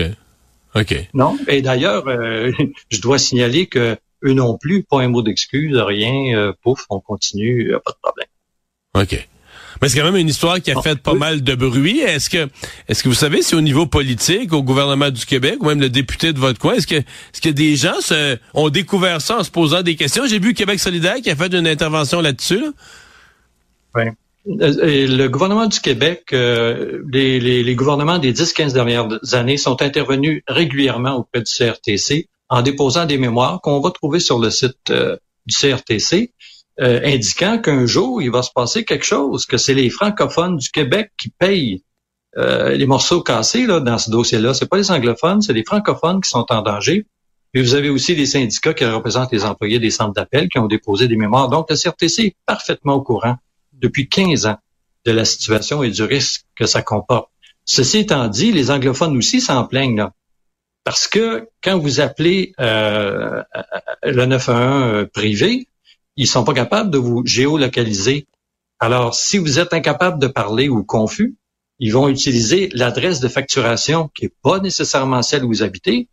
Vous avez des Si histoires. vous avez un euh, accident abracadabrantes. d'auto, vous êtes dans un fossé, dans une région rurale, vous savez pas exactement, vous n'êtes pas capable de nommer le lieu, ils peuvent pas vous géolocaliser non plus, là. Non, là, on parlerait d'un téléphone Mais c'est un cellulaire, ouais, vous avez raison, je euh, comprends. Le téléphone. IP, évidemment, il est Ouais, ouais. toujours dans une euh, dans une maison. Ben, c'est Ouais. assez, Non, euh, mais- assez intéressant. Ça soulève certainement des questions qui vont intéresser d'autres euh, d'autres usagers. L'avantage du téléphone IP, c'est que c'est vraiment moins cher, là. hein? Oui. Mais est-ce que c'est lié au fait que j'ai euh, examiné ma facture? Il n'y a pas de frais pour le 911. Que les autres payent. Alors, si vous avez 50 000 clients, oui. Ouais, je comprends. Il y a peut-être là la source d'économie pour l'entreprise, mais c'est pas euh, c'est pas très bien ça. C'est pas très bien de faire ça. Monsieur Nadeau, merci beaucoup d'avoir été avec nous. Au C'est moi qui vous remercie. Je pense qu'il faut que les gens soient informés. Oui, absolument. Merci, C'est pour ça que je voulais vous parler. Au revoir. Les rencontres de l'art. Lieu de rencontre où les idées se bousculent. Où la libre expression et la confrontation d'opinions secouent les conventions. Des rencontres où la discussion procure des solutions. Des rencontres où la diversité de positions enrichit la compréhension. Les rencontres de l'art. On parle sport avec Jean-François Barry. Salut Jean-François. Hey, salut Mario. J'ai été Oh. gâté hier au Centre Bell. Ben, c'est ça, je m'en allais dire. On les enterrait trop vite, les Canadiens. Et finalement, la décision même de mettre Jake Allen devant le filet, qui en a été une bonne parce qu'il a livré une excellente performance. Oui, absolument. Mais l'équipe en général, écoute, là, parce que tu sais, les, matchs précédents canadiens, on, faisait des farces hier avec glané un point, là, en prolongation, on avait ramassé un point, mais avec des 40 cas arrêts du gardien. Hier, je pense les lancers, c'était 36-35. Le Canadien a fait aussi beaucoup de lancers. Il y a eu du jeu des deux bords. On en a, on a eu tout un match de hockey, là. Hier, c'était fort à fort. Là. On répondait à l'avalanche euh, coup pour coup. Honnêtement, c'est, je me suis demandé si c'était pas le meilleur match du Canadien au Centre Bell cette année. Moi, j'ai en jugé des ça. plus- des plus excitants des fois parce que on remontait de fin de match, prolongation, tir de barrage, mais euh, en, en termes de 60 minutes de rivaliser avec une bonne, une des bonnes équipes de la Ligue nationale de hockey, euh, on, on l'a eu et et bon sang que euh, Yoel Armia lorsqu'il joue comme ça. il est bon. Ah, mais hier, Ah, il était extraordinaire. Il y a eu la deuxième étoile. Moi, j'aurais donné la première. là. Il a joué du désavantage numérique. Il a tout fait. Il a fait le but gagnant. Puis il est vraiment fort. Je veux dire, il est dur. À... Quand il décide qu'il veut pas se faire enlever à rondelle, là, tu sais, il est fort physiquement. Il a un bras long. C'est comme impossible. Il faut, faut qu'il se mette à deux pour y enlever à rondelle. Là. Mais il y a tout. Pour vrai, ce joueur-là a tout. Là. Il y a le physique, le lancer. Il a, à un moment donné, il a fait une entrée de zone. Là. Il a passé ça comme entre le bâton euh, puis les patins du défenseur. C'était de, de toute beauté. Puis le but gagnant, couché par terre, je veux dire ça. Ça, d'habitude, Ouais. on a Mais l'impression moi, qu'il j'étais dort assis, plus là. que d'autres choses. Là. J'étais assis juste vis-à-vis, là, tu sais, le but où il y a eu le but gagnant. Puis on le voyait, là, j'étais avec mon filleul. On voyait la rondelle lentement, tu sais, une rondelle comme qui, qui a des yeux. Elle passait lentement entre les patins des défenseurs adverses, mais les gars étaient comme dans leurs patins, ils essayaient de se la chercher des patins. Puis de la minute qu'elle est sortie en arrière des patins du dernier défenseur, Armia l'a, frappé par rentrer. Mais c'était... Euh, alors, ce gars-là, tu te demandes juste... Mais si, si nous, on se le demande, les coachs ont dû se le demander, qu'est-ce qui se passe dans sa tête, mettons, quand il est trois semaines que il est un fantôme, là? Il arrive à rien, il embarque sa glace, il se passe rien. Est-ce qu'il est absent, désintéressé? Est-ce que c'est un gars qui est dépressif dans certains moments, il est plus motivé? Qu'est-ce qui se passe? Pourquoi à un moment donné, il, il existe plus? Il est comme, il est de l'eau. Euh, écoute, si on trouvait le bon bouton, là, ce, gars, ce gars-là marquerait 35-40 buts dans la Ligue nationale à chaque année. Hier, Martin Saint-Louis l'a utilisé euh, près de 20 minutes à toutes les sauces. Il peut jouer, et il pourrait jouer sur l'avantage numérique s'il était plus constant, parce qu'il y a des mains, il y a un lancer, il y a, tout. On pourrait même le mettre devant le filet. Il est excellent en des avantages numériques. C'est, écoute, c'est désolant. Puis le pire, c'est pour lui, là, parce que ce, gars, là gagnerait 8 millions par année s'il jouait, s'il jouait à 100% de son talent euh, match après match. en tout cas, hier, on va le prendre. Euh, belle performance. Et mine de rien, il est rendu quatrième ou cinquième buteur du Canadien là, avec ses sept buts. Mais il y a sept buts, mais zéro passe. J'ai vu ça euh, cette semaine. Il y a sept buts, zéro passe. Pas une passe. Mais il joue la quatrième ligne. Oui, je sais, pas je sais, je sais pour faire des passes. Pendant ce temps-là, je manquais l'excellent match euh, des demi-Eagles. J'ai vu hier ce dont tu me parlais, le manque d'énergie, de conviction, comme si tout le monde avait abandonné déjà. Là. Il y, hmm. avait rien qui se passait. Puis euh, euh Jalen Hurts, qui euh, je, trouvais qui était d'un bon calme, tu sais d'habitude. Là, dans le fond, il est pas, il est pas calme, il est, il est, il est plate, il est sans émotion là. Tu sais, il, est il abandonné. Il là, il, attend la défaite. Là, il est prêt à la défaite. Euh, il est il attendait vraiment de, de se faire battre. Euh, bon, en tout cas, ça n'a pas été un grand match pour euh, les Eagles, euh, malheureusement. Ça a été une bonne ben, ben, ben Mes prédictions, c'était un grand match. Mes prédictions, j'avais dit qu'ils allaient perdre 30 à 3. Ils ont perdu 32 à 9. J'étais vraiment pas loin. là. Je t'avouerai que j'ai fait un petit 20 grâce à toi, Mario. Ah oui? Ouais, la cote des Fucking était bonne. Je disais, Mario, il a tellement l'air convaincu je vais m'essayer, puis euh, ben, comme de fait. T'as bien fait. T'as bien fait, j'approuve ça. Euh, Mario, je te dois une bière. Non, mais c'est juste que, sincèrement, moi, je suis déprimé. T'as pas, je dis ça, mais je suis déprimé dans le sens que là, c'est fini. C'est des années de vache maigre parce que toute l'équipe s'en va. Le leadership prend sa retraite. Tous les autres sont agents libres. Puis personne veut jouer à Philadelphie. Euh, on repart là. on a, en fait, c'est pas compliqué. On a deux affaires pour repartir. Un botteur et un logo. Ouais. On construit l'équipe autour d'un botteur et d'un logo. C'est tout ce qu'il y a. Mais c'est quand même fou, là. Finale euh, l'année passée, là, au Super Bowl, ils ont gagné quoi leurs sept premières rencontres quand même de l'année? On, parlait même il était 10 et 1. à, fin novembre, il était, à fin novembre, il était 10 et 1. Mais là, il s'est passé de quoi dans le vestiaire, tout s'est écroulé, les gars, c'est l'enfer, là, comment l'atmosphère s'est pourrie, les coachs. C'est un désastre qui va passer à l'histoire, Il y a un film à faire là-dessus. Mais euh, le fun, euh, le fun est fini. Il y a quelques années difficiles pour les fans des Eagles. Hey, merci. À demain. Bye.